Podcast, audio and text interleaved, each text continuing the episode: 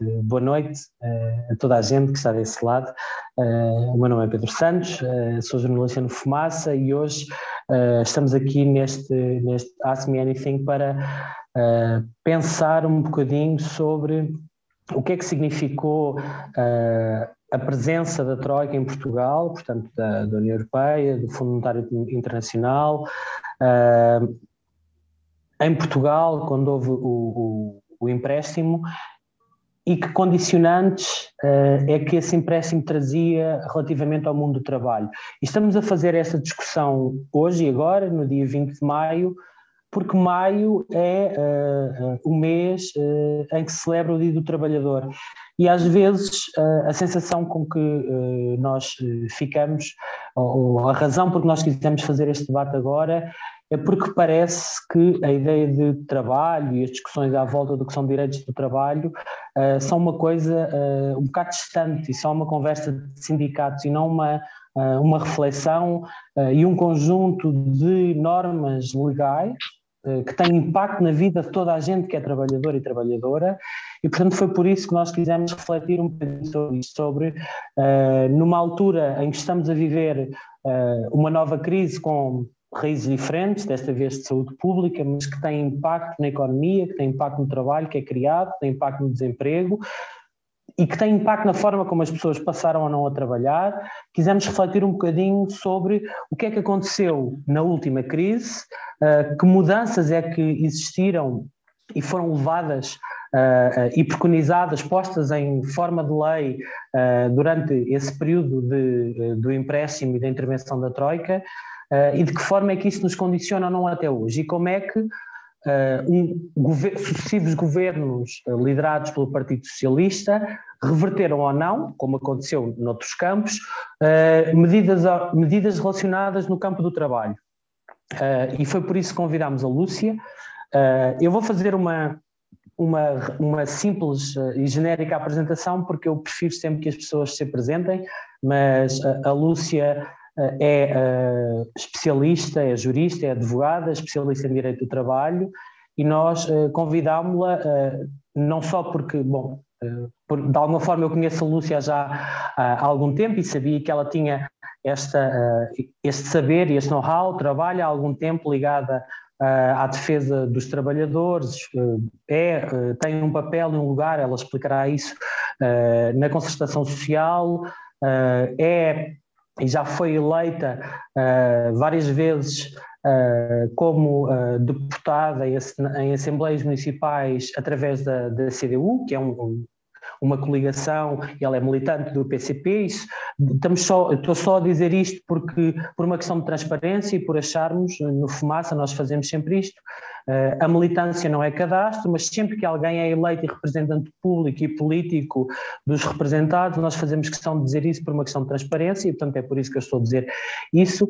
E também porque a Lúcia é uh, a advogada e a jurista que connosco que está a ajudar o Fumaça, que nos ajudou a esclarecer uma série de dúvidas relativamente uh, ao trabalho de investigação que nós fizemos no caso, na investigação do Exército de Precários, como depois disso se solidarizou connosco e está a representar-nos legalmente na carta que a Strong Charon, que é a empresa de segurança privada, enviou para o FUMASA, nomeadamente não para o FUMASA, entidade jurídica, mas para o Pedro, Ricardo e o Nuno jornalistas, ameaçando com processos de crime se nós não retirássemos dois episódios do ar. Portanto, quero deixar claro a toda a audiência que, que há esta relação entre nós, uh, para, que não, para que toda a gente perceba o contexto e a relação que existe entre o Fumaça e a Lúcia, uh, mas agora se calhar deixava-te a ti apresentar-te nas tuas próprias palavras, Lúcia.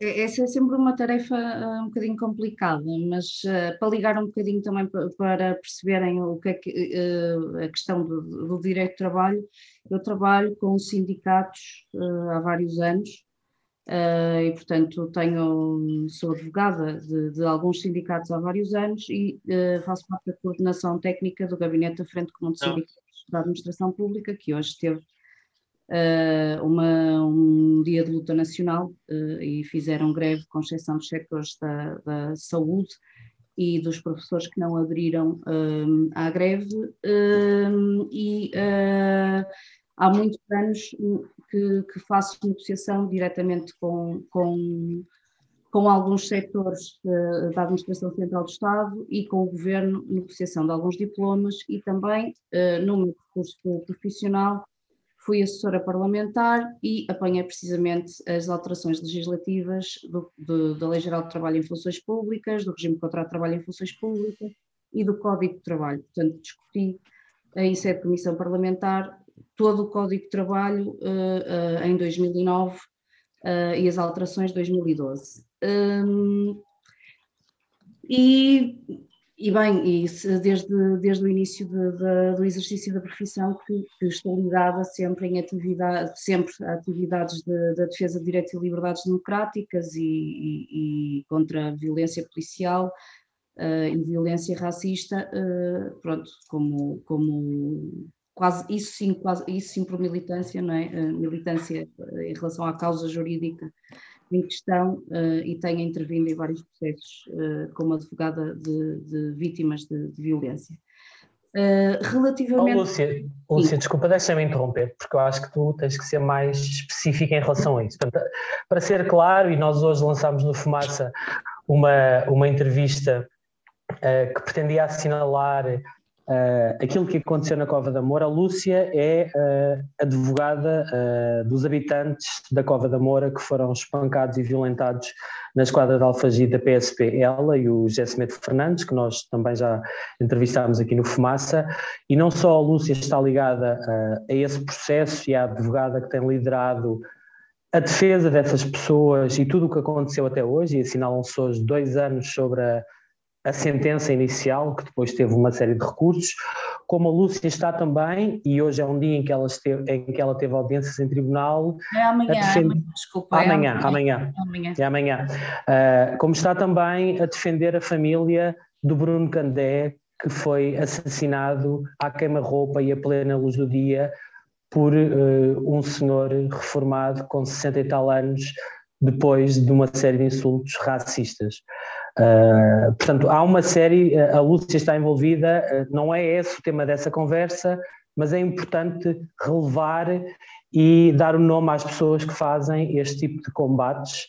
Uh, se, se, podemos usar essa terminologia, se calhar um bocado abusivamente bélica, não era essa a intenção, mas a Lúcia tem, além das suas tarefas e do papel e do trabalho que tem tido na defesa dos direitos dos trabalhadores, tem feito também essa defesa jurídica de casos muito extremados, muito importantes e muito significativos que tocam com as questões do racismo, da violência policial, eh, da xenofobia, da intransigência, do abuso do poder do Estado. Eh, e, portanto, eu acho que é importante referir isso e não falar disto genericamente como estavas a falar. Desculpa lá interromper-te.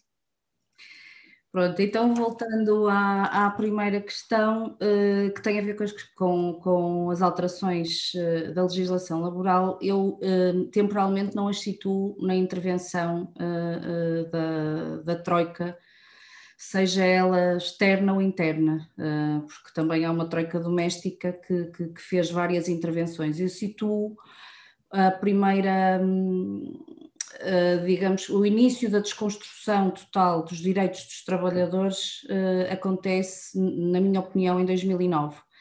Um, porque uh, em 2003 há a junção de toda a legislação laboral,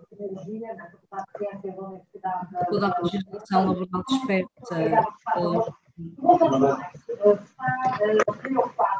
Tem que desligar o som, senão não se consegue ouvir. Obrigada. Obrigada. Pois eu ia, dizer, eu ia dizer isso. Uh, em 2013 há o, há o, primeiro código, não é, que acaba por fazer a, a, compilação de todas as leis que existiam, só existiam leis avulsas, uh, e, e, faz essa compilação e começa com, com Uh, além da compilação, faz uh, algumas alterações legislativas já no sentido negativo, uh, que deixam já antever aquilo que seriam reformas laborais futuras, e na altura, em 2003, fez também a Lei de Bases da Segurança Social, que isto tem que ser visto sempre como um conjunto, que é a lei, a chamada lei de, de, de Bagão Félix, que acaba por transformar também a, a, a, segurança social num sistema praticamente assistencialista. Eh, eh, desconstrói também um sistema que devia ser público e universal e assenta em três pilares, valorizando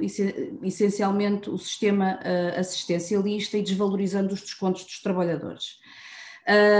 Mas, em... oh, oh, Lúcia, Deixa-me só fazer um parênteses, porque uh, acho que é importante contextualizarmos quem é que foi Bagão Félix. O Bagão Félix é um, um histórico uh, político, foi ministro uh, do CDS e fez e era o ministro responsável pela pasta da Segurança Social e do Trabalho na altura em que em 2002, 2003, portanto no, no governo de Durão Barroso, se não estou em erro, não é? Exatamente, mas, mas antes de tu, tu uh, ires por aí, porque na verdade ainda não tinha feito bem, bem uma pergunta e tu, e tu ah, já arrancaste. Já, já arrancaste. Mas eu queria, uh, eu, eu, queria voltar um bocadinho mais atrás. Se tu quiseres, uh, começarmos numa quase numa ideia de. E, e, na verdade voltar a dar as boas-vindas às pessoas que entretanto se foram juntando e que estão connosco. Ainda bem que estão desse lado.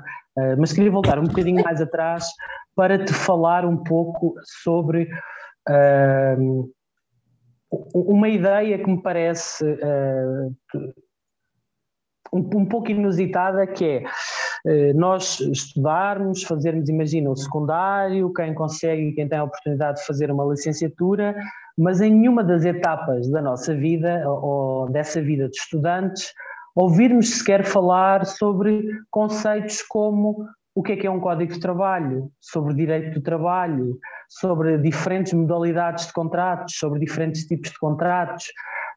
Um, e antes de estarem aqui todas as pessoas, nós estávamos a falar um pouco sobre essa ideia de que parece que há um distanciamento entre aquilo que são, às vezes, até os discursos dos sindicatos, os discursos dos patrões, os discursos dos governos, e as pessoas sabem muito pouco uh, sobre a legislação uh, que afeta as suas vidas, que afeta a relação contratual que têm com os seus uh, patrões.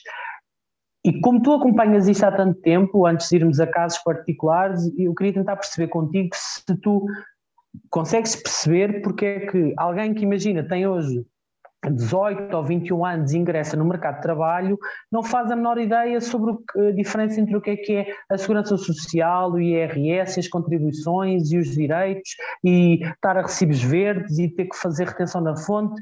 Uh, todas essas coisas que estão ligadas a direitos e obrigações e deveres uh, do que é um trabalhador, nós só nos confrontamos com elas quando começamos uma relação formal, apesar de tudo, porque há muita relação informal de trabalho. Porquê é que tu achas que isso acontece? Olha, por um lado, porque mesmo para quem está na, nas, nas faculdades de Direito, há uma, uma concepção da elaboração da lei como se fosse uma entidade uh, etérea, que é o legislador. É-nos dito que o legislador é isto, o legislador é aquilo, Uh, e, portanto, eu acho que parte, uh, antes disso, também há um desconhecimento profundo sobre a forma como funciona o próprio processo legislativo, quem são os órgãos competentes, quem é que, quem é que, quem é que legisla, como, porquê. Uh, quem é que faz as leis, no fundo? Exatamente.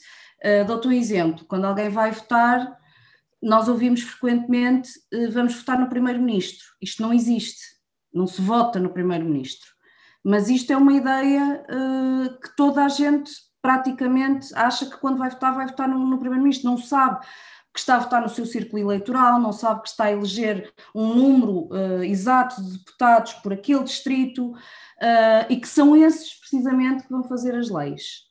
E depois isto tem a ver também com o facto de há determinado tipo de assuntos que não são discutidos, não são transparentes, não são e que é o caso da legislação do trabalho e da legislação da administração pública, nunca são discutidos de forma transparente, aberta e com a participação pública uh, necessária, uh, precisamente porque estas, esta é, como te dizia há pouco, a legislação que uh, eu considero que é a mais importante, porque é que é que determina o que é que é o nosso tempo de, de trabalho, o nosso tempo de descanso, o nosso tempo de lazer, Uh, é, é, o que determina o, o, o, dinheiro que nós vamos ter ou não ao fim do mês uh, com o salário mínimo nacional, é o que determina o, que é que nos é, o que é que nos vai compensar se trabalharmos horas a mais ou horas a menos, e portanto, basicamente, a legislação laboral determina o nosso dia a dia, determina o nosso horário, determina a nossa vida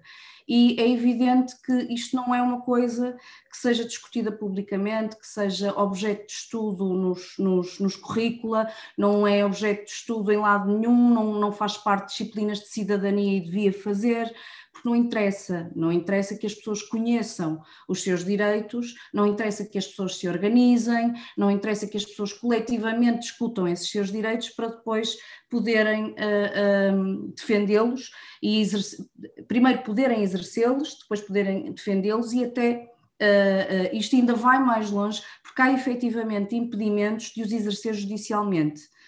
há impedimentos na lei que depois, na realidade, impedem os trabalhadores de exercer judicialmente os seus direitos por questões financeiras. Uh, é praticamente impossível fazer isto. Isto a par da construção de todo um sistema de instituições que não funciona. A ACT não funciona, ou quando funciona, uh, funciona. A ACT é a Autoridade, para as Condições de Trabalho. De trabalho pois, uh, exato, peço desculpa. Muitas vezes funciona para o lado dos patrões, ou seja, fazem fiscalizações que não falam com os trabalhadores, porque a, a, Autoridade para as Condições de Trabalho é a primeira linha, é quem está na linha da frente, é, é, um, é quem nós chamamos, porque por um lado é gratuito, para o trabalhador é gratuito, uh, não, não é muito acessível, porque houve sempre um desinvestimento que é gradual ao longo dos anos a OIT determina que, por exemplo, para cada inspector só deve haver um rácio de 50 processos. Uh, neste momento, os inspectores da, da, Autoridade para as Condições de Trabalho devem ter 800 a 900 processos cada um, com áreas ter, ter, territoriais absolutamente dispersas, ou seja, alguém que está em Lisboa tem que fazer uh, a área de, de toda a área metropolitana de Lisboa, tem que ir a Setúbal, portanto tem, é, é um trabalho que um só inspector não vai conseguir fazer. Oh, Lúcia, deixa, deixa-me só fazer um parênteses para explicar que a OIT é a Organização Internacional do Trabalho e que é uma organização uh, no escopo da ONU e que está uh, e que uh, de, de, que Portugal é participante, que, cujas uma série de convenções e tratados ratificou e que no fundo é a entidade supranacional global que reflete, produz conhecimento, estatística sobre direitos de trabalho e como é que se deve organizar ou não o trabalho. Exatamente. Desculpa estar sempre a fazer esta não, é parte. É porque, sim, sim, eu vou. Nós eu estamos vou... sempre a, fazer, a, falar por siglas e, e, não é óbvio que toda a gente as perceba. Claro, Desculpa, claro, era claro. só nesse sentido. Claro que sim. Uh, pronto, e depois uh, este, este primeiro embate dos trabalhadores com a autoridade para as condições de trabalho, como funciona mal, um, depois não há o exercício do direito seguinte, não há, não há depois a defesa judicial dos direitos. Uh, do ponto de vista da segurança social, temos um processo idêntico, são processos absolutamente kafkianos na segurança social. Qualquer trabalhador independente que nos esteja a ouvir provavelmente tem uma dívida à segurança social e sabe perfeitamente que a sua vida ficou penhorada em algum, em algum momento, porque primeiro não sabia que tinha que descontar, que era obrigatório, uh, ganhasse ou não ganhasse, porque essa informação não é dada, essa informação não é pública, essa informação não é transmitida de forma clara, de forma direta, de forma concisa. Essa informação, um, uh, logo a seguir, a Segurança Social age também de forma muitas vezes do meu ponto de vista, com muita má fé, porque se, se, se acumula a dívida, nem sequer se preocupam em notificar uh, quem está a dever e vão diretamente para a penhora dos salários, e é assim que as pessoas tomam conhecimento que têm uma dívida à Segurança Social e tudo isto uh, tem acontecido com o uhum. investimento de inspectores de Segurança Social, com o investimento próprio, no próprio funcionamento da Segurança Social, as leis não são feitas de uma, for, de uma forma clara e só muito recentemente, por exemplo, há um, há um programa que eu acho muito interessante do, do Parlamento Português que tem uma espécie de legislação para totós. Uh, eu, chamo isto, mas não é depreciativo ou seja, eh, pegam em todo o procedimento legislativo e explicam de uma forma perceptível como é que se faz uma lei, quem é que está a fazer a lei, se há antecedentes ou não, se, se, se já existia alguma coisa sobre este assunto ou não, e o que é que em, em, em num discurso acessível aquela lei quer dizer. Pronto, hum. isto está disponível agora, é um projeto que tem cerca de dois anos, que partiu dos próprios funcionários da Assembleia da República, é interessante, uh, para tornar muito mais acessível, uh, uh, mas quase ninguém conhece. O site também não é muito simpático, mas o próprio Diário da República deveria fazer este. este... Esta simplificação da, da linguagem, não é? Exatamente. Mas, mas, Lúcia, voltando um bocadinho atrás, porque não parece nada óbvio que para a maioria das pessoas, tu falaste pai três vezes em segurança social, também falaste em LCT.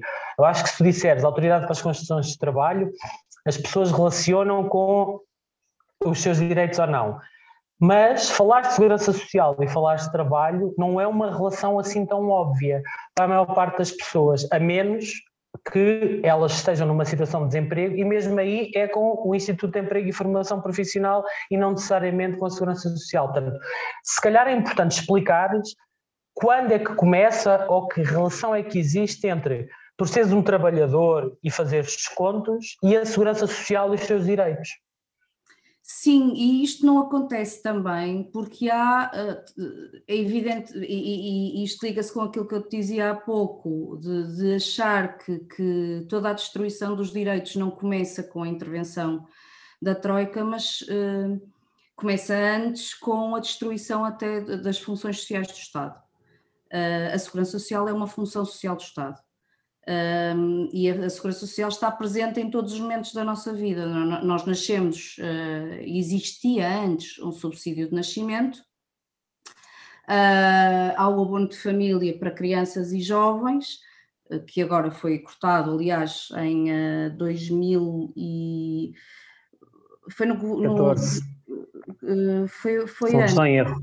Não, não, foi. Foi, foi em 2011, era, desculpa. Olha, exato, era Medina, no... secretário, era Medina secretário de Estado e era o Vieira da Silva o, o ministro do Trabalho. Foi no governo de Sócrates. Um, foi em, 2000, em 2011 no PEC 3, acho eu, ou no PEC 4. Exatamente. Foi, houve uma alteração uh, uh, significativa às prestações familiares e o abono de família 1 milhão e 400 mil 1 milhão e 400 mil agregados ficaram sem abono de família porque foram abolidos escalões e, uhum. e por ficar só, acabaram por ficar só abrangidos o, do primeiro ao terceiro escalão de rendimentos, o que significa que uh, provavelmente pessoas com só com até, até aos mil euros recebem abono de família, a partir daí já ninguém recebe abono de família, sendo que os mil euros recebem 20 e tal euros no primeiro ano e depois acabam por receber 12 uh, eh, por cada filho.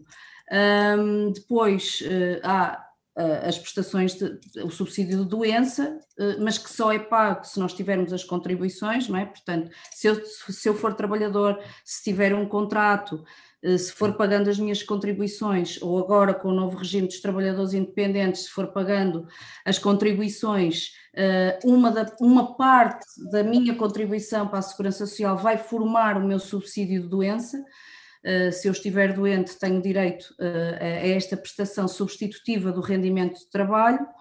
Também existe isto na maternidade e paternidade, eh, por serem prestações substitutivas do rendimento de trabalho, o que significa que elas dependem sempre da nossa contribuição.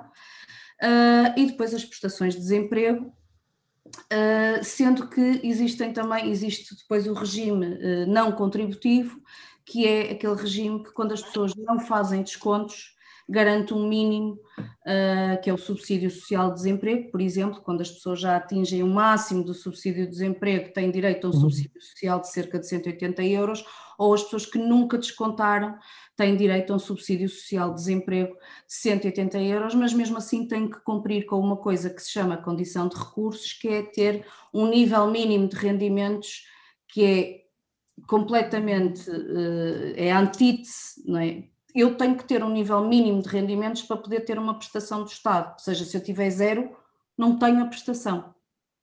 Eu tenho que ter um nível mínimo de rendimentos para poder ter aqueles 180 euros. Isto não faz sentido nenhum. Uh, mas, mas oh, oh, oh, Lúcia, o que me parece que, que, essa tua explicação mostra e que não, é que eu não, não. A sensação que eu tenho é que não é claro para toda a gente que uma parte de, daquilo que nós descontamos fruto do nosso trabalho financia uma outra parte que auxilia parte da nossa vida quando temos trabalho e parte da nossa vida quando não temos, não é? Por isso é que há essa relação entre trabalho e segurança social. É isto. É. é esta a lógica. É. Então, porquê é que tu dizes e, uh, que foi em 2009, e era o Ministro do Trabalho e da Segurança Social, o António Bagão Félix, do CDSPP, que começa esta, uh, no, no, teu entender, esta destabilização ou uma certa perda de direito? O que é que faz com que nesse ano, ou, nesse contexto governativo, uh, nessa maioria governativa, fosse possível mudar e o que é que mudou? Ou seja, o que é que havia antes e o que é que passou a haver uh, a partir dessa data? Não é? Quais foram as grandes alterações no Código do Trabalho e na Segurança Social, como tu estavas a falar? Uh, aqui na questão do Código de Trabalho, uh, não houve alterações tão substanciais em 2003. Uh, acaba por ser a compilação de toda a legislação que estava solta, porque havia uma série de leis desde 1977, mais ou menos, que acabam por ser todas juntas ali no Código de 2003. Foi um, mais uma sistematização do que propriamente uma, uma, uma alteração profunda. Aqui a alteração que se faz, e esta é a partir daí foi, foi, foi sempre a piorar, é nas convenções coletivas, é no direito coletivo de trabalho. Uh, aqui, Explica o que isso é, Lúcia. Uh, o direito coletivo de trabalho significa, uh, são direitos individuais dos trabalhadores, mas que só podem ser exercidos coletivamente, ou seja, constituir uma comissão de trabalhadores, fazer plenários na empresa,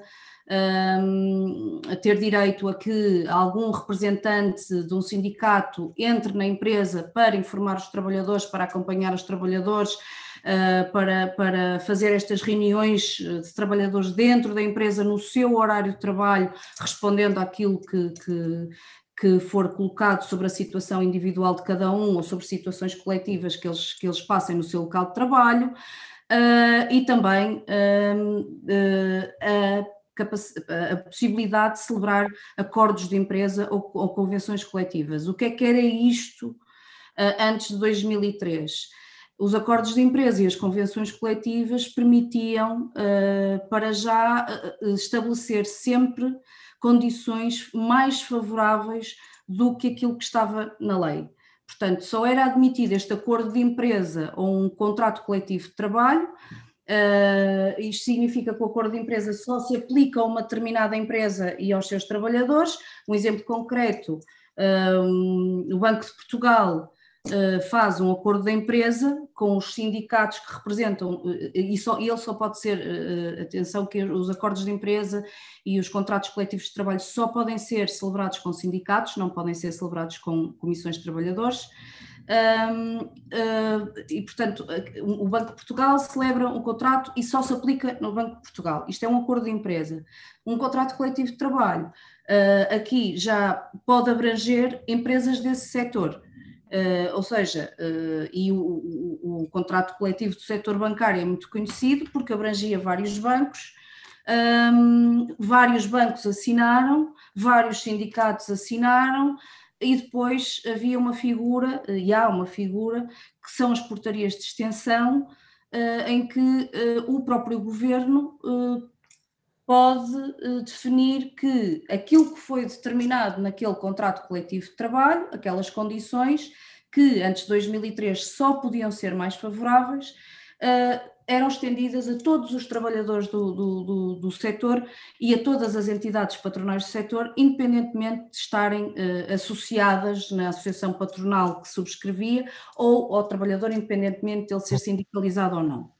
Ou seja, uh, dando, dando, só dando um exemplo, imagina, temos 10 bancos, uh, no país, sete desses bancos estão associados em uma ou duas entidades ou agremiações que representam os donos dos bancos e tens três ou quatro sindicatos que representam os trabalhadores bancários.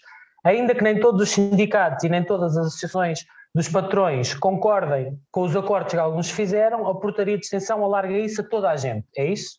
É, exatamente. Quer, mas só queiram, se, quer não queiram.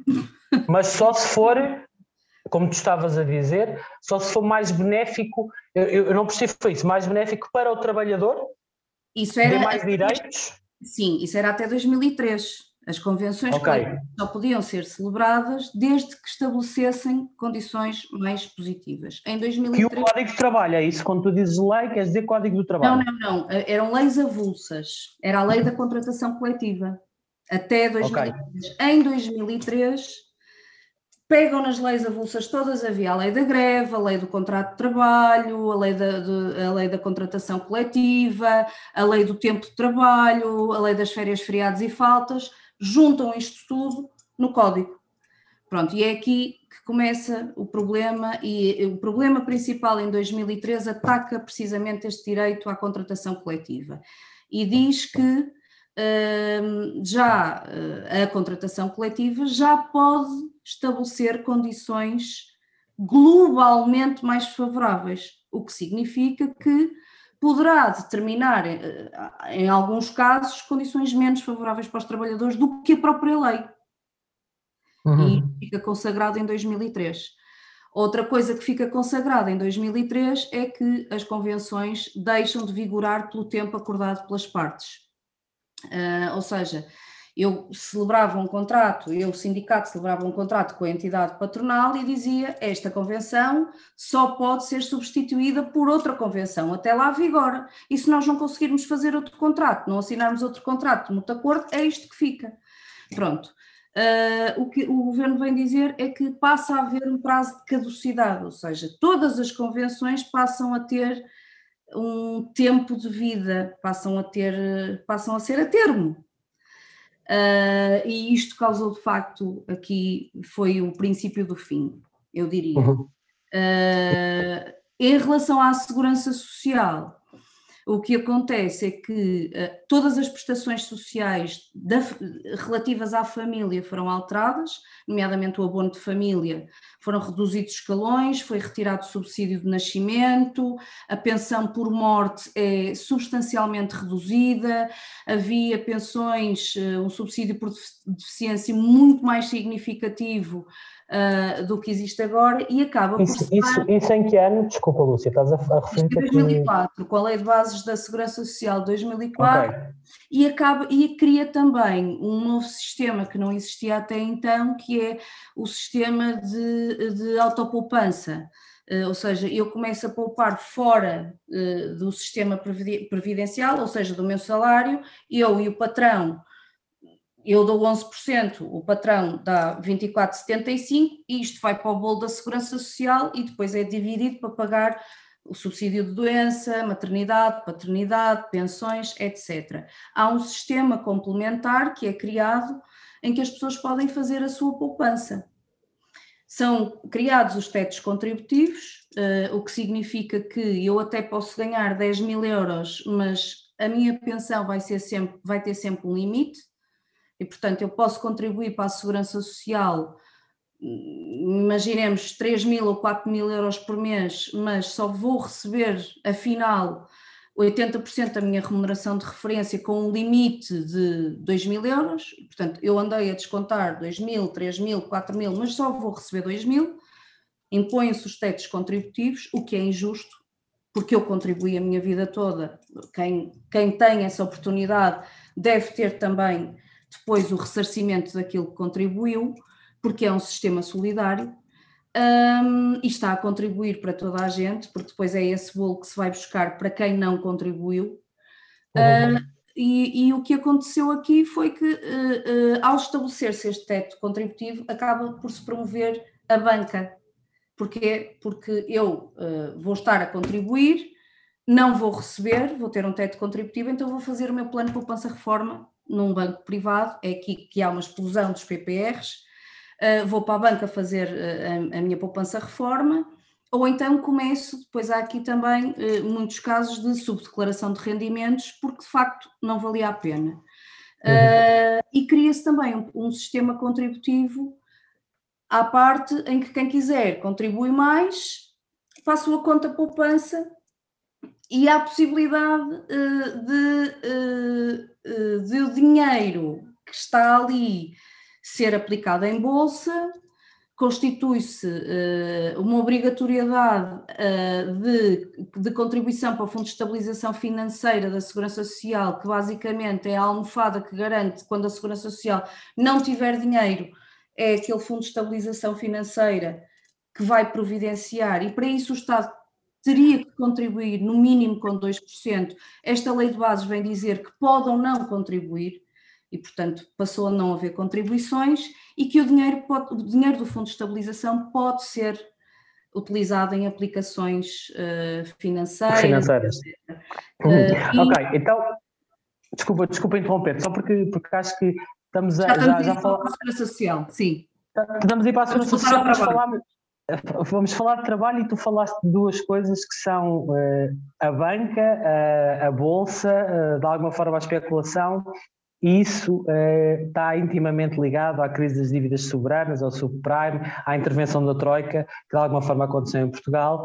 E como é esse o tema, eu uh, queria que nós, uh, gostava que nós abríssemos agora a conversa e tu achas ter tempo para explicar essas coisas todas, para isto não ser uma, uma entrevista entre mim e ti, mas uh, abrirmos isto às pessoas que estão aqui connosco. E eu, eu pedi a quem está desse lado e que tem perguntas que levantasse a mão, fizesse aquele sinalzinho da mão amarela para, hum, para irmos gerindo e para poderem fazer perguntas à Lúcia e podermos, de alguma forma, continuar esta, esta reflexão já que estamos aqui. Uh, quem quiser uh, fazer perguntas está completamente à vontade, é para isso que serve este tema. Uh, peço só que se apresentem, digam o vosso nome e depois bom, façam a vossa, a vossa pergunta, a vossa reflexão. Portanto, quem é que começa desse lado? Quem é que está sem vergonha? Perguntas ou comentários? Ou comentários, claro, claro, claro. Portanto, Ana Pereira, Ana, vai que é tua. Olá, eu sou a Ana, enganei-me no primeiro emoji. Uh, pronto, esse é o momento de quebrar o gelo ser a primeira, mas é, é, Obrigada pelo, pelo espaço e obrigada por trazerem a Lúcia. Isto é o tipo de pessoas que a gente gostava de ver mais na televisão e que pudesse chegar a, a mais gente. Mas eu, eu, queria pegar um pouco aí nessa ideia da, da, das crises, da, da, da, dívida, o que é que é a dívida, não é? De base. Uh, mas é? olhando para esta ideia de porque é que sabemos tão pouco sobre o trabalho, Uh, em particular em, em, Portugal a questão da, da, jornada, de se continuarem a trabalhar 40 horas no privado, que me parece surreal quando nós pensamos, será que as pessoas sabem que isso é uma reivindicação do século XIX?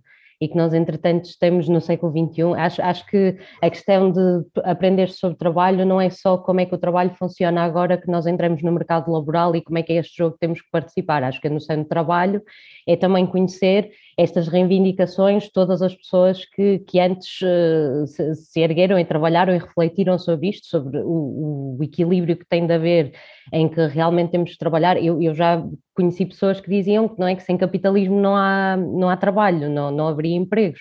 E acho que esta ideia depois joga com o que é que as pessoas vão pedir nos seus locais de trabalho e o que é que acham que, que têm direito, não sei, é, é, não é bem exatamente uma pergunta, é um pouco a relação de este entendimento daquilo que nós vivemos, não é? do entendimento do que é que é a Troika e a Troika está a alterar as leis laborais, isto é, isto é tudo muito abstrato, ouvir isto diariamente na televisão, uh, A disse qualquer coisa, B, um, na, vida da, da pessoa se calhar fazia falta um entendimento ainda mais atrás de, de perceber uh, quem é que nós enriquecemos com o nosso trabalho, uh, de como é, como é que funciona esse dinheiro, pensar de o, o, pouco que nós contribuímos para a segurança social, o tanto que ganhamos, uh, a importância, aquilo que, com uma contribuição mais ou menos parca em Portugal, de, de uns salários que são muito poucos, então essa contribuição relativamente pequena pesa imenso, mas consegue sustentar imensa coisa que, que, no, que, nós temos direitos, que, que, ainda existe muita gente que está excluída deles, e essa questão das, das licenças e das reduções,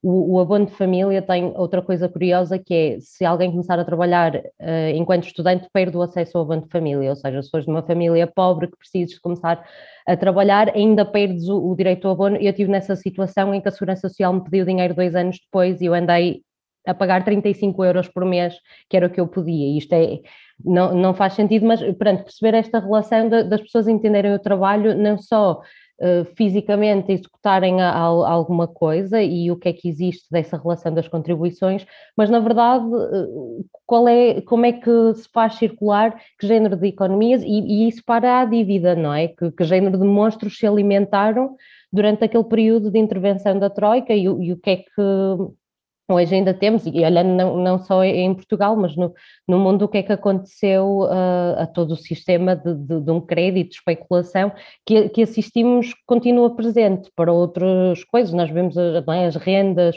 uh, como é que vemos apartamentos a valorizarem, quer dizer, são os mesmos edifícios. Eu vivia neste prédio arrendava por 300 euros e ele agora vale 900 e o meu salário aumentou 50 euros no meio destes anos pronto, isto aqui uma data de coisas, mas acho que a Lúcia tem, se calhar, alguma forma de, de pegar um pouco nisso. Mas perdemos. Sim.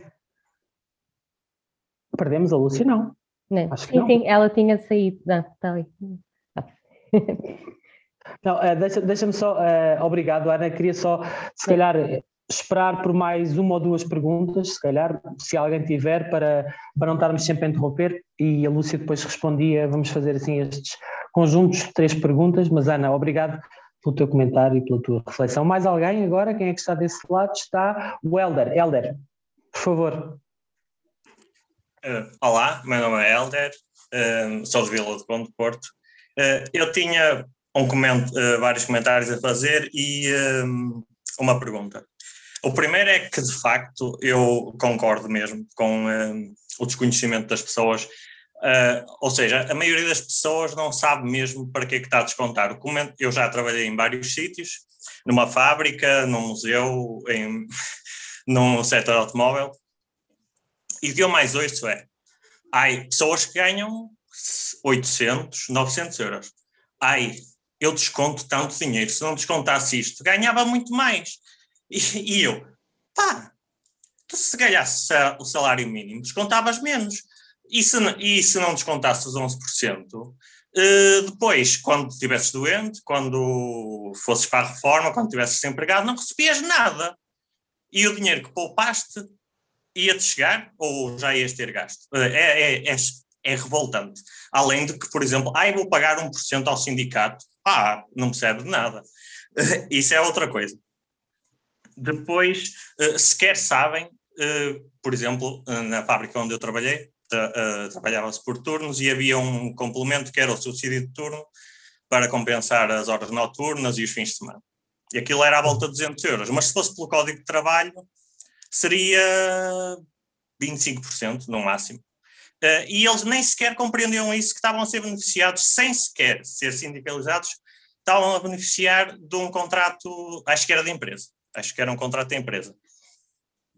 Uh, e, eu, e então a pergunta é, se não será, muitas vezes, um problema de comunicação, não só de, até dos partidos, ou uh, do, de definição da agenda por parte da comunicação social, porque isto é, para mim, qualquer campanha de legislativas, o tema principal tinha de ser sempre a lei do trabalho, principalmente uh, depois das revisões de 2012, porque eu tenho 30 anos, uh, colegas com menos 4, 5 anos do que eu, nem sabem que antes uh, eram 25 dias de férias por ano, não eram 22. Sequer, eles nem se lembram, de, não se lembram porque nunca trabalharam com 25 dias de férias. E depois uh, também, uh, lá está, uma coisa que eu já falei, um, ehm, o que se ganha com os descontos que se faz, com os impostos que se paga. Acho que era fundamental haver campanhas de esclarecimento em relação a isso, porque foi relativa, quer dizer, não sei se foi fácil, mas relativamente fácil desde 2015 até agora passar de um salário mínimo de 515 para 665. Não, talvez houve ali alguma negociação, é sempre, é, é sempre difícil, mas mudar a lei do trabalho, mudar as compensações por despedimento, mudar o pagamento de horas extraordinárias, voltar ao, ao, ao, ao que era anteriormente, isso parece ser quase impossível. E se houvesse mais eh, destaque a essas questões na comunicação social, eu acho que as posições do PS eram impossíveis de defender perante os trabalhadores, eram impossíveis. e, além do mais, também tinha de criar certas reações da, da CIP uh, e das outras confederações patronais, tinham de criar revolta nas pessoas, porque eu, eu estudei os projetos de lei para o trabalho por turnos, precisamente por causa de ter trabalhado por turnos ehm, na fábrica. E imaginem só, no contributo, não sei se era no projeto de lei do Bloco de Esquerda ou, ou do PCP, mas no contributo para um desses projetos de lei da CIP dizia assim, comum, uh, portanto, falava-se que prejudica imenso a saúde, o trabalho noturno e a vida familiar e tudo mais, para, para haver as mudanças, e uh, no contributo da CIP dizia assim, comumente se invoca que a, que a televisão e a internet afetam negativamente a vida familiar e estreitamente laços, mas não é por isso que se intenta proibir ou condicionar o acesso a estes meios, porque é focar a crítica no trabalho por turnos se isto fosse conhecido, meu Deus, dá, dá vontade de desbater. Pronto, e era isso. Uh, se houvesse mais uhum. destaque, uh, se, se, não seria possível fazer um trabalho mais efetivo. Uhum. Deixa-me. Eh, obrigado. Se calhar, eh, antes de passar, quer, quer o Helder, quer a Ana fizeram uh, reflexões longas e, portanto, se calhar, em vez de juntarmos mais alguém, acho que é importante dar já espaço à Lúcia para falar. Mas em relação àquilo que o Helder disse agora, eu queria só dizer que desde os anos, sobre o trabalho por turnos, eh, desde os anos 80 que a Organização Internacional do Trabalho não só eh, apresenta estudos em relação às consequências que isso tem na saúde das pessoas, como Portugal é signatário de uma convenção, ou de, de pelo menos de resoluções da OIT que recomendam a redução da jornada de trabalho e a redução do trabalho por turnos. Eh, e isso foi uma coisa que nós aprendemos a fazer, eh, a última investigação que fizemos, o Exército de Precários, porque os seguranças trabalham muito por turnos, então nós fomos ler a legislação e perceber eh, se de facto havia estas consequências. Só para contextualizar isso. Lúcia, a palavra é tua. Uh aquilo que a Ana colocou, da a questão de, de eu, eu, muitas vezes penso nisso cada vez mais, não é? E agora com a questão do, do, do até do, do, trabalho remoto à distância, porque não é teletrabalho, aquilo que está a acontecer é, um tra é trabalho à distância, o trabalho no domicílio, um, que tem tido consequências no aumento da jornada de trabalho. Uh, no outro dia participei num debate um, da Ordem dos Advogados a propósito do 1 de Maio. Uh, foi a primeira vez que a Comissão de Direitos Humanos fez isto e eu fiquei muito feliz, não é? Porque uh, não, não é normal nos advogados também discutirem isto, mas percebi que ninguém sabia as origens do Dia Internacional uh, do Trabalhador. ninguém sabia que foi em 1886 em Chicago e quais eram as, as, as, as, as reivindicações, e que era oito horas de trabalho, oito horas de lazer, oito horas para fazer o que nos apetecer. Pronto, e por causa disto, uh, depois uh, uh, houve o massacre de, de Haymarket e, e também o Dia Internacional da Mulher está profundamente ligado às questões do trabalho. Ele, ele nasce de uma reivindicação, de uma proposta de Clara Zetkin, que era dirigente sindical, e ele nasce precisamente com não só a reivindicação do direito ao voto em 1910, mas também a questão a questão primordial era a redução da jornada de trabalho. Em Portugal, essa luta sempre foi uma das. Eh, a luta da redução da jornada de trabalho sempre foi das coisas mais significativas e do que mais mobilizou os trabalhadores.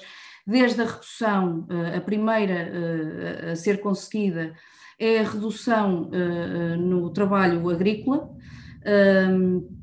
e depois vai para os trabalhadores do comércio e, portanto, há uma, há uma, há uma luta magnífica dos trabalhadores de comércio que ficou muito centralizada em Lisboa, mas que se reuniam na voz do operário no tempo do fascismo, estavam reunidos com com pits, com, uh, mas que ainda assim, sabendo que, que, estavam a arriscar as suas vidas, a fazer aquelas reuniões, a fazer aqueles plenários, e fizeram uma manifestação em frente, na altura da, da Assembleia Nacional, onde a polícia lançou cães.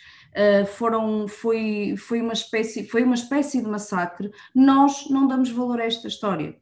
Uh, há um livro do, do Joaquim Pinella, uh, que era um, um, sindicalista, foi um, foi um sindicalista do, do, do, do SESP, que é o Sindicato de Escritórios, Comércio e Serviços, que lançou sobre a luta dos caixeiros de 1940, de, um, de, uh, sobre a luta pelas 44 horas dos caixeiros de Lisboa, um, nós não preservamos esta história, não, nós não contamos esta história, esta história não aparece nos preâmbulos dos, dos projetos, esta história não aparece associada às iniciativas legislativas. Uh, e devia aparecer, porque o preâmbulo de um projeto e a sua história, e, uh, quando nós vamos ver uma lei, lá está, não é um, uma entidade que nós não conhecemos, não é uma entidade que nós. São deputados que são eleitos e, e, e são deputados que, que, que estão comprometidos com um determinado projeto político. Uh, e de acordo com esse projeto político vão legislar. Uh, e, e, essa lei tem um, um, caráter profundamente ideológico e não adianta dizer que um, como muitos fazem, quem aplica a lei, os juízes, etc., vincarem só na letra da lei e depois fingir que não existe aqui nada, não, não existe nenhuma. Quando fazem a própria interpretação, nunca vão aos trabalhos. É uma coisa que me faz muita confusão. Quando um, um juiz uh, uh, uh, de um Tribunal Superior, de um Tribunal da Relação, de um Supremo, nunca vão aos trabalhos preparatórios da lei eh, quando estão a fazer a sua interpretação da lei, nunca vão aos trabalhos preparatórios para saber afinal o que é que os deputados queriam dizer. Portanto, fazem a sua interpretação, o que ele, é aquilo que se chama ratio legis, o que ele queria dizer era isto. O que ele queria dizer está escrito, porque os diários da Assembleia da República têm a discussão sobre aquela lei, portanto basta ir consultar e aquilo está lá, está lá a interpretação autêntica, ninguém lá vai para saber o que é que é. E, portanto, tudo isto falta incluir uh, uh, na escola, falta. De, falta muito de, ao longo do, do nosso percurso uh, educativo não é? na, na, na escola pública, ou pelo menos no, no ensino obrigatório, um, e na escola pública devia incluir, uh, uh, quanto mais não fosse a propósito do 25 de Abril, todas estas questões relativas ao trabalho e à segurança social, porque é aqui que nasce a segurança social. A segurança social é, um, é, é muito, é muito recente, nasce com, antes, antes eram as caixas de previdência. Uh, e, portanto, os descontos uh, são feitos, por isso é que uh, há pensões que são muito, muito. Ainda hoje temos pessoas que trabalharam uma vida inteira 40, 42, 46 anos de descontos e têm pensões miseráveis, precisamente porque o sistema de segurança, o sistema público universal de segurança social, nasce com, com o 25 de Abril e um, ninguém descontava para trás, não houve reconhecimento, ou as caixas de previdência não abrangiam toda a gente, ou por isso simplesmente não havia mesmo descontos, as pessoas começavam a trabalhar aos 12, 13 anos e, portanto, um, não havia. E, e, e houve uma lei que foi também alterada pelo Vieira da Silva, que era a lei do cálculo das pensões, uh, e, e, para compensar, para compensar estes anos todos de descontos, quando se chegava ao fim e se tinham pensões de 200 ou 300 euros, havia uma possibilidade na lei que permitia nos últimos, nos últimos anos, nos últimos 15 anos, escolher os cinco melhores a partir de um, de um determinado ano, quem tivesse mais de 40 anos de contribuições podia escolher os 15, melhor, 15 melhores anos e fazer o cálculo da pensão a partir daí. Vem o Vieira da Silva, o PS, portanto, e uh, acaba com isso. Uh, e houve, isto foi em 2000, 2007, se não estou em erro, uh, e em 2006 já tinha também mexido no, no diploma de subsídio de desemprego destruiu o subsídio de desemprego uh, e, e, veio provocar uh, o que veio fazer com que o cálculo das pensões fosse absolutamente miserável. Portanto, é, é, a Ana coloca uh, esta questão de, de, é, é uma questão essencial na sociedade, uh, faz parte, uh, quer dizer, é, é a redução da, da, da, jornada de trabalho que dá origem ao Dia Internacional da Mulher Trabalhadora, é a redução da, da jornada de trabalho que dá origem ao Dia Internacional do Trabalhador e, portanto, um, isto é desconhecido. Já o, o Helder vai mais ao concreto. Uh, e de facto nós somos confrontados muitas vezes, as pessoas trabalham por turnos uh, e há, não é só a Organização Internacional do Trabalho, nós temos muitos estudos uh, uh, em, em, Portugal feitos pelo Instituto de Emprego e Formação Profissional, feitos pelos, por centros de doenças profissionais que apontam para o perigo do trabalho por turnos e do trabalho noturno, nomeadamente saiu ainda esta semana uh, um, um, estudo da Organização Mundial de Saúde sobre uh, o, o, perigo de se trabalhar mais de 50 horas, que há, há, perigo mortal, inclusivamente, a questão do, dos AVCs, a questão de, tem a ver com o extremo cansaço a que as pessoas são, as pessoas são levadas a, a, a, pontos de cansaço tal, e parece que estamos a recuar ao taylorismo, ao fordismo, quer dizer, tanto a digitalização que é suposto ser uh, posta ao serviço da, da evolução e basicamente o que nós estamos a fazer é intensificar a exploração dos trabalhadores e aumentar o lucro uh, uh, de, de, quem explora. Um, e, e, esta questão do trabalho por turnos, há uh, um aumento de, da possibilidade dos acidentes de trabalho em 56% quando se trabalha por turnos. Não há, por exemplo, devia ser obrigatório fazer um exame e ter um parecer da medicina no trabalho antes de alguém ir trabalhar por turnos antes de alguém ir trabalhar uh, à noite, devia existir um parecer da medicina no trabalho e esse parecer ser uh, regular, uh, de três em três meses, o, o, trabalhador ser observado na medicina do trabalho e verificar quais são as alterações que são verificadas e se ele se está a adaptar, se não está a adaptar, e isto é uma coisa que não traz grandes gastos para as entidades patronais, mas evidentemente as entidades patronais não querem fazer isto e o governo não quer legislar.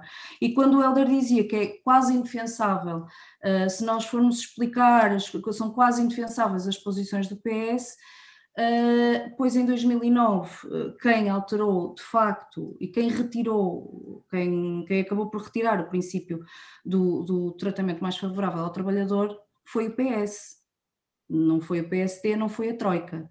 Uh, quem retirou o princípio de tratamento mais favorável do trabalhador do Código, uh, isto saiu em 2003, mas em 2009 havia a possibilidade de o recolocar porque o PS estava no governo, não o fez.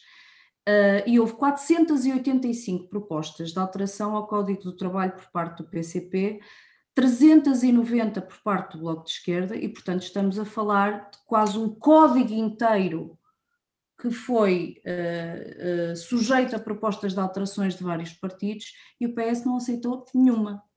Foram dias e dias de discussão, Uh, e, e, lá está, a comunicação social nunca passou isto, mas a discussão, a discussão fazia-se nas comissões parlamentares das 9 da manhã às 5 da manhã e retomavam-se no dia seguinte uh, e tiveram que ser feitas num período, foram feitas em agosto, que foi outra coisa absolutamente extraordinária, que é o mês de férias por excelência da generalidade dos trabalhadores, o que impediu muitas organizações representativas dos trabalhadores de enviarem os seus pareceres, porque os parceiros eh, eram pedidos às comissões de trabalhadores, aos sindicatos, a, to a, a todos os trabalhadores, impediu efetivamente, porque foi uma discussão feita quase para ninguém saber que ela estava a ser feita, era feita de madrugada e, portanto, nem que fosse transmitida na RTV, não ia ninguém ficar a assistir à discussão até às 5 da manhã, como é óbvio. Uh, e de quatro, dou o mesmo exemplo: 485 propostas de alteração de um partido ou 400 propostas de alteração de um outro partido, nenhuma ser aceite, uh, pronto. E é Mas, oh, oh, desculpa, desculpa interromper, Lúcia, porque me parece que isso se liga muito com, com a pergunta, com uma outra pergunta da, da Marta, que não tem microfone, mas que mandou uma, uma pergunta aqui por, pelo bate-papo. Uh, porque tu, parece que estás a falar e o, o o Helder também eh, de alguma forma relacionou isso com uma questão de comunicação. Porque é que é tão difícil não só as pessoas saberem o que é que está na lei, como envolverem-se na discussão do que se torna lei. E a, a, a Marta pergunta isto: estou sempre a ouvir dizer que a Troika vai simplificar a contratação e os despedimentos. Por outro lado, também ouço sempre dizer que continua a ser impossível, ela põe com aspas, despedir, ou que contratar é muito arriscado, também com aspas, por ser muito difícil despedir. Afinal, o que é verdade? Pergunta, uh, pergunta a Marta. Acho que está um pouco relacionado com aquilo que estavas a dizer. Sobre, sobre, estas alterações do despedimento, que também foram uh, iniciadas em 2009 e, e uh, aprimoradas na, pela negativa em 2012, uh, compensa despedir ilicitamente. o que é que isso quer dizer? Os patrões queixam-se que é muito difícil despedir por isto. Despedir alguém, uma pessoa só, e dizer assim: olha, meu amigo, tu vais ser despedido, uh, só se pode despedir uh, se esse trabalhador violar uh, os deveres a que está uh, adstrito, ou seja, pontualidade, assiduidade, zelo. Urbanidade, se houver, por exemplo, um dever de exclusividade, pronto. Se houver aqui alguma violação grave, uh, tem que ser feito um processo disciplinar. Esse processo disciplinar uh, é, é, o patrão faz uma nota, nomeia um instrutor, é feita uma nota de culpa em que vem dizer: olha, tu fizeste isto, isto, isto isto, violaste esta, este artigo, aquele artigo, aquele artigo. É dada a possibilidade do trabalhador, em sede deste processo, se defender e apresentar as testemunhas que tiver ou, Uh, ou, ou, que, ou, os, os, meios de prova que tiver, imaginemos que é alguma coisa relacionada com uh, um manuseamento de, de, de valores. Uh, ele, um trabalhador é acusado de ter tirado dinheiro de uma caixa, mas por acaso há uma câmara de videovigilância e ele vai requerer as imagens da videovigilância e fica, fica provado, por exemplo, que ele tirou, que ele não tirou. Pronto, ele pode pedir estes meios de prova uh, do, na sua defesa. E depois é feito um relatório uh, final que compara a versão do empregador com a versão do trabalhador, junta as duas e diz: uh, está aprovado, não está aprovado, esta é a tua pena, e ele não tem que ser necessariamente despedido, Uh, pode ser, uh, pode perder dias de férias, pode perder, uh, pode ser suspenso com perda de remuneração, pronto. E depois o que pode fazer é, se considerar que não foi justa a, a, pena que lhe foi aplicada, seja qualquer uma, pode recorrer a tribunal. Pronto. o que é que acontece aqui? Se a pena for despedimento, mesmo que não seja uma sanção grave, ou mesmo que nem existam provas, hoje em dia as indemnizações são tão ridículas, a compensação que se paga ou a indemnização que se vem a pagar é de tal forma ridícula que vale a pena despedir sem sequer fazer processo disciplinar. Despedir Mas o que, é que tu, o, que é que tu queres dizer com ridícula? Em relação a, a quê, a que data, a que valores? Portanto, o que é que existia antes de 2009? Antes de 2009 era uh, a indenização era uh, de uh, 30 dias por cada ano de antiguidade, portanto, um salário por cada ano de antiguidade. Depois, uh, em 2009, passa a ser 20 dias cada ano de antiguidade. Em 2012, aqui é, é difícil explicar, porque depois eles dividiram uh, os anos e até, 2000 e, até 2012, no início, eram 20 dias, depois havia ali um período de, de 4 ou 5 meses que eram 18 dias e depois para a frente eram 12 dias. E hoje em dia temos 12 dias por cada ano de antiguidade. Nem meio salário é. Portanto, um trabalhador que esteja há dois ou três anos na empresa e que receba 700 euros, para a empresa o que é que é mais fácil? Violar a lei e pagar 350 euros ou, ou 700 euros uh, para o despedir e não se preocupar em arranjar instrutor, nota de culpa, defesa e ele que vá para tribunal se quiser, uh, e, e, depois eu pago-lhe isto, porque depois a, a, a, indenização, quando o despedimento é de facto uh, declarado ilícito, é decidida pelo tribunal. É decidida pelo tribunal e pode ser entre 15 a 45 dias por cada, por cada ano de antiguidade. Mas aqui também os tribunais não têm ajudado nada porque a justiça é uma justiça de classe e, portanto, cada vez mais estamos a assistir a uma, a uma civilização. O que é que eu quero dizer com isto? E isto também tem sido propositado em todas as alterações do Código, cada vez mais. É que o Código do Trabalho e as leis do trabalho tinham um princípio fundamental, que era não só o, o, que era o princípio do tratamento mais favorável, é que era há sempre uma parte mais forte e uma parte mais fraca na relação laboral. E a lei do trabalho assumidamente protegia a parte mais fraca. O que acontece desde o livro verde das relações laborais de 2006 e foi uh, e todos estes livros são sempre da responsabilidade do PS. E depois, o que é que é um livro? O que é que é um livro verde? É uma espécie de estudo que os governos encomendam a especialistas uh, para os especialistas dizerem o que é que eles acham que deve ser a legislação do trabalho e o que, como é que eles acham que pode ser melhorada a legislação do trabalho. E, portanto, uhum. estes livros fazem uma espécie de diagnóstico, o que é que existe, e depois propõem medidas, mas todas as medidas têm, têm sido propostas, têm sido medidas de flexibilização das relações laborais neste sentido, uh, uh, de proteger o direito corporativo, o direito das empresas, ou seja, tornar as partes iguais como se o patrão e o trabalhador a negociar fossem exatamente a mesma coisa, como se eu estivesse a negociar a compra de uma casa ou a compra de um carro e aqui se aplicasse o direito civil como se aplica a outro, é isto que se está a fazer, ou seja, um direito que é assim, que protege, eh, protege o mais fraco, está a pôr as partes eh, em situação de igualdade. E quando as põe em situação de igualdade, naturalmente está a deixar desprotegido o trabalhador, porque é efetivamente mas, ó, Lúcia, mas desculpa interromper, mas porquê que, não, porquê que o que muita gente argumenta e diz, e se calhar se está a questionar agora, porquê que não havia de pôr em igualdade? Porquê que o trabalhador é considerado mais fraco e o patrão mais forte? Onde é que está essa desigualdade? Esta desigualdade está no patrão. O patrão é o dono do meu tempo. Enquanto eu estou ali, ele é o, é o meu dono, entre aspas, porque ele é o dono, eh, ele é que determina o meu tempo de trabalho, ele é que controla o meu tempo de trabalho, ele é que controla as tarefas que eu tenho ou não tenho, ele é que controla as minhas férias. Por exemplo, quando nós vamos marcar férias, um, quando nós vamos marcar férias, uh, tem que ser por acordo em princípio, em princípio. Mas se não houver acordo, quem decide as férias é o patrão.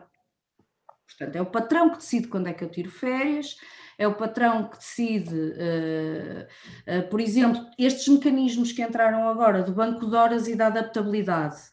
Um, antes havia, um havia determinados tipo de, determinado tipo de horários e, portanto, o que tinha de constar no, no Código de Trabalho é trabalhas uh, de segunda a sexta ou de segunda a sábado ou tinha que constar os dias e as horas, e, e, havia um limite máximo, eram as 40 horas, e a partir daí tudo era trabalho extraordinário. Agora, uh, o que acontece é que o patrão pode dizer: não, vamos eh, fazer aqui um instrumento de flexibilização de acordo com as minhas necessidades, e vocês vão trabalhar 50 horas. E vão trabalhar 10 horas, 3 dias seguidos, e depois ficam em casa a descansar dois, mas depois vêm no fim de semana trabalhar. Isto são os bancos de horas e adaptabilidade que foram introduzidos no código em 2009 uh, uh, e felizmente retirado o, o, o banco de horas individual, lá está, para proteger os próprios trabalhadores. Porquê? Porque quem paga o salário acaba por ser quem determina, não é? É, é, o patrão que me paga o salário, é o patrão que determina o meu horário de trabalho, é o patrão que acaba por determinar o meu horário de descanso, é o patrão que é dono do meu tempo de disponibilidade e do meu tempo de trabalho. Acaba por ser mesmo assim.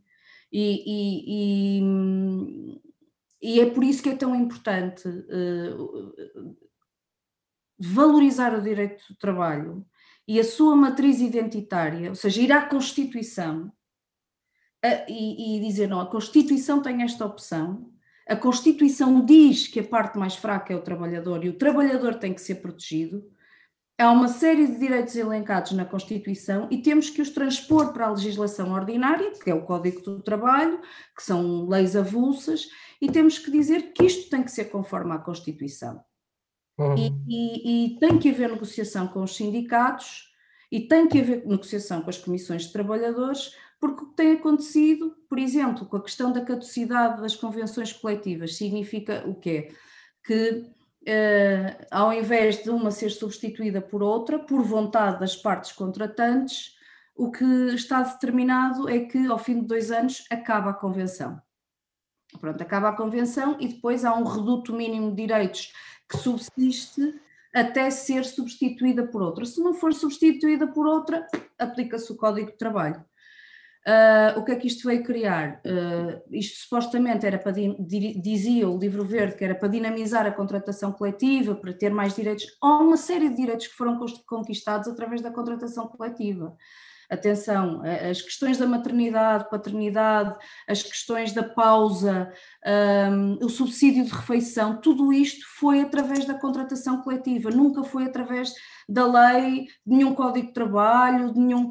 Tu, todos estes direitos que nós hoje achamos, eh, alguns acham, outros nem sequer têm conhecimento, mas uh, que, que, existem, foram conquistados com, com, com, a contratação coletiva, ou seja, e a contratação coletiva tem que ser sempre acompanhada da parte da luta sindical, da luta dos trabalhadores, da organização dos trabalhadores, porque senão não vale nada, não é? Porque senão é meia dúzia de pessoas que vão para lá debitar um, o que é que acham, mas se não tiverem as bases de apoio, se não, não, não estiverem efetivamente a representar a realidade do mundo do trabalho, uh, e por isso é que é tão é cada vez mais importante que os trabalhadores se organizem e, e, e, que, e que façam chegar as suas reivindicações e que sejam representados pelos sindicatos, não só quando têm problemas, que isso é o que acontece também, a maior parte das vezes sindicalizam-se, resolvem o seu problema e depois dessindicalizam-se.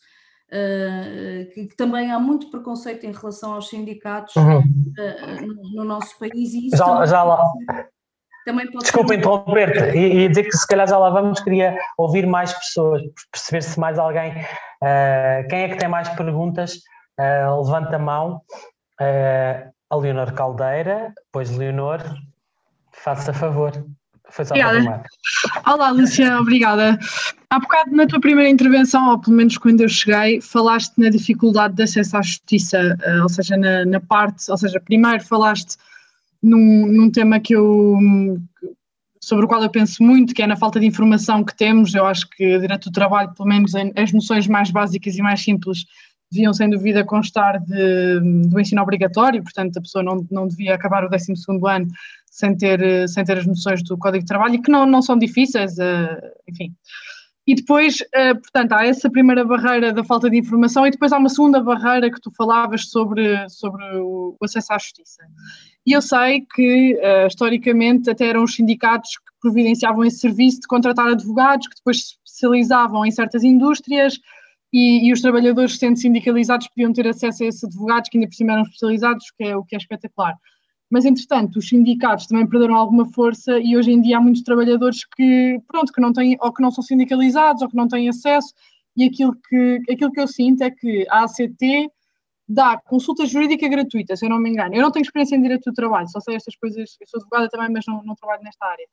Pronto, e aquilo que eu sei é que as pessoas vão, vão à ACT, têm uma consulta jurídica gratuita, eles até orientam mais ou menos o trabalhador, dizem, ah, escreva uma carta e tal, e tem este este direito, mas assim uma coisa muito, muito precária. E depois, aquilo que acontece é, lá está, primeiro as taxas de justiça, depois a dificuldade de acesso a advogados especializados, depois um, esta, esta, esta, esta coisa que tu também falavas, que é muitas vezes as indenizações pelos tribunais são más, mas os, a chegar à negociação é normalmente a maior parte do resultado dos litígios laborais nem sequer é por sentença, nem sequer é por decisão judicial, é por chegar a acordo, porque as pessoas estão cansadas e estão fartas e acabam por ainda chegar a acordo com um valor inferior àquilo que é inferior aos seus direitos, de certeza, inferior àquilo que o tribunal ia dar, às vezes também provavelmente.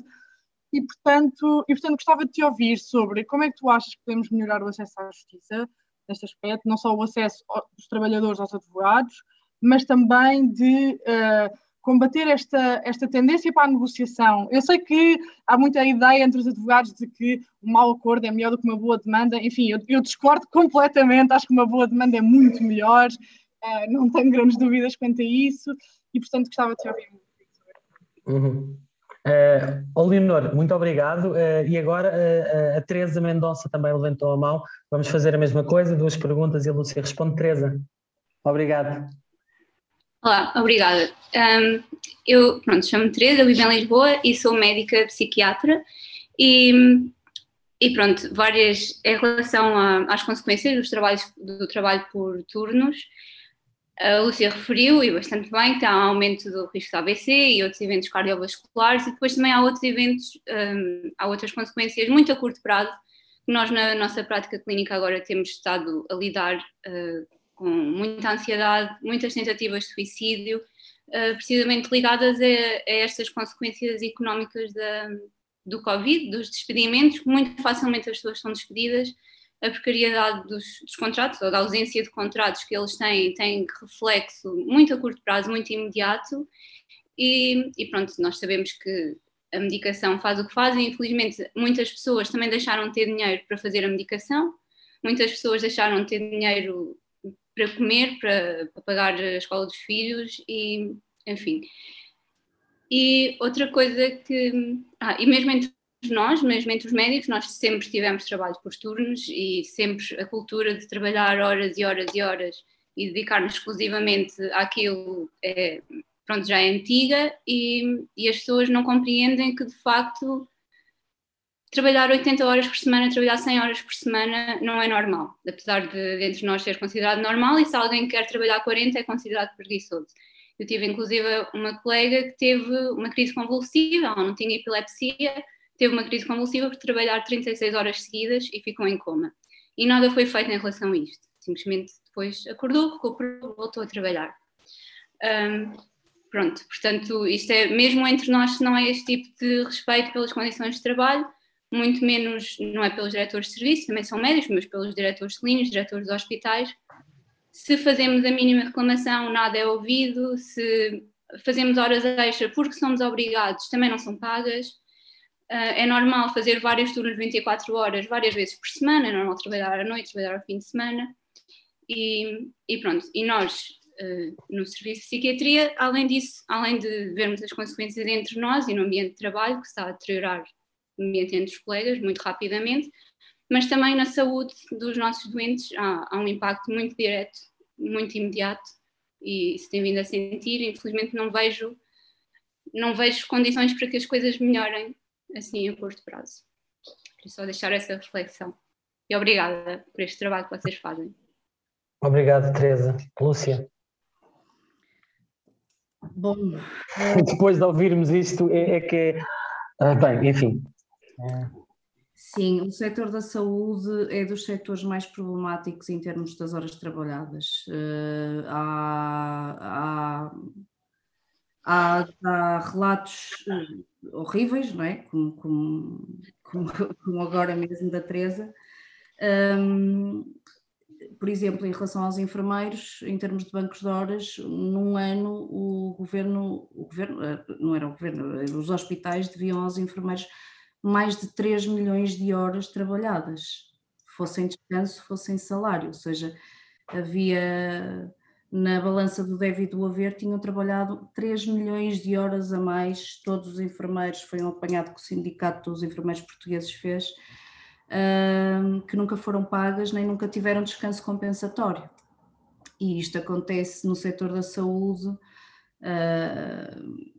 e eu própria, como fã incondicional do Serviço Nacional de Saúde, já vi e sou seguida por, pronto, por motivos eh, de, de, saúde, sou seguida mensalmente, já vou na terceira ou quarta médica uh, e a ver situações de, de, de, burnout total, não é? De, pronto, uh, e eu começo a achar que pode haver aqui uh, uma outra possibilidade nestes casos, que é avançar até para processos de crime porque não, não só há ilegalidade de, de, do direito ao, ao, descanso, porque ninguém pode trabalhar sem uma pausa entre um dia e outro de 11 horas, isto, isto pelo menos ainda é proibido, e portanto entre o fim de uma jornada de trabalho e uh, o outro dia tem que se descansar 11 horas, portanto há, há muitas vezes estes relatos de 36 horas, 48 horas, e estamos a falar de pessoas que têm a vida de, das pessoas nas mãos, não é?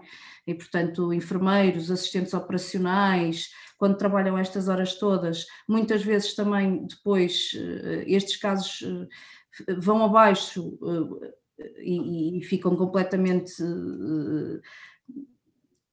enfim, né, em situações incríveis, porque sentem que se um paciente, se acontece alguma coisa a um paciente, a responsabilidade é deles mas não é, não é? Porque eles estiveram a trabalhar 48 horas seguidas, 36 horas seguidas. Pronto, e eu acho que aqui há até a possibilidade, uh, uh, mas lá está, aqui a importância da organização dos trabalhadores é fundamental, porque eu acho que um trabalhador sozinho terá muita dificuldade em avançar com um processo destes e compreendo todas as questões que um trabalhador põe, se sozinho, se não sentir a solidariedade dos seus colegas de trabalho, uh, mas um processo de crime, porque isto claramente é pôr os trabalhadores em risco uh, e pôr os pacientes em risco uh, de vida, de saúde, e portanto há aqui uh, tema que eu acho que até deixa de, de passar do, do, laboral, porque viola tudo e mais alguma coisa, e passa também para o penal. Há risco de, de até risco de vida, não é? Neste caso, que a pessoa entrou em coma e portanto depois a administração do hospital uh, que, que, decida quem é que vai, mas pode fazer-se isto. E, e, e, há situações em que eu acho mesmo que se deve fazer isto. Aliás, eu sou uma acérrima defensora da criminalização do recurso aos falsos recibos verdes, coisa que nunca passou na Assembleia da República, infelizmente. Uh, mas sempre defendi que uh, quando houvesse a, a intenção de, de, contratar o ludibriando a lei, que as pessoas deviam ser deviam ter um, um processo crime, uh, e neste caso, por exemplo, a RTP é o exemplo cabal da instituição que mais recorre a, aos recibos verdes, independentemente até da ACT ter ido lá várias vezes e terem tido num só ano 200 processos em tribunal uh, para, para, um, para a, a regularização dos contratos. Em relação àquilo que a Leonor colocava, os sindicatos todos prestam apoio jurídico gratuito. Na, uh, nós, quando trabalhamos num sindicato, qualquer trabalhador pode, pode vir ao, ao jurídico do sindicato, todas as consultas são gratuitas. Eh, o que a ACT faz é uma informação, eles não, não, não, dão, não dão consulta jurídica porque quem presta as informações são os inspectores e, portanto, não fazem propriamente uma consulta jurídica, dão ali umas informações e muitas vezes eh, eh, até já tenho, já, já tenho constatado que não. Não, não batem muito bem, mas ajudam. Também depende muito do, da delegação onde os trabalhadores se dirigem, mas ajudam a fazer requerimentos, encaminham, mas uh, o trabalhador sindicalizado tem sempre direito a consulta jurídica e a patrocínio jurídico gratuito por advogado. O problema está nas custas. Uh, e, e, e, isto é um problema com o qual a gente se depara sistematicamente, porque uh, se, uh, se oh, trabalho... Lúcia, desculpa, explica só o que é que são as custas, porque eu nem, não sei se é claro para toda a gente o que é que isso quer dizer. As custas, as custas são, quando nós pomos um processo em tribunal, temos que pagar uma taxa de justiça inicial.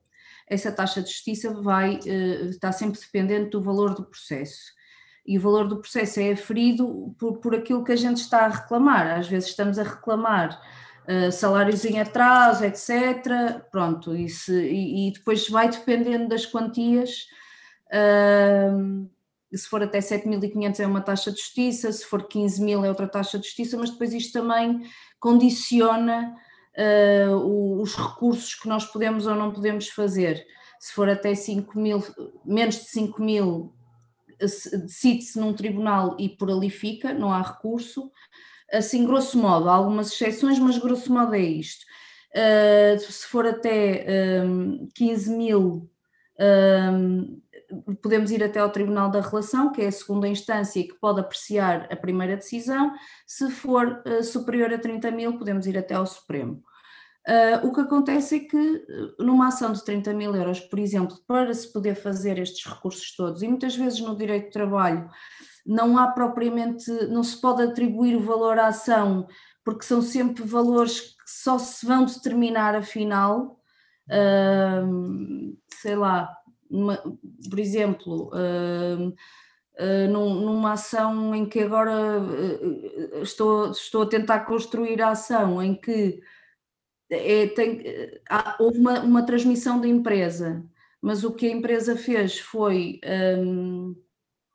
fingir que, que, se extinguiu a empresa e, portanto, uh, não considerou nem antiguidades, nem nada aos trabalhadores e, agora, e, eles continuam a trabalhar para a mesma estrutura, aquela empresa foi absorvida por outra estrutura.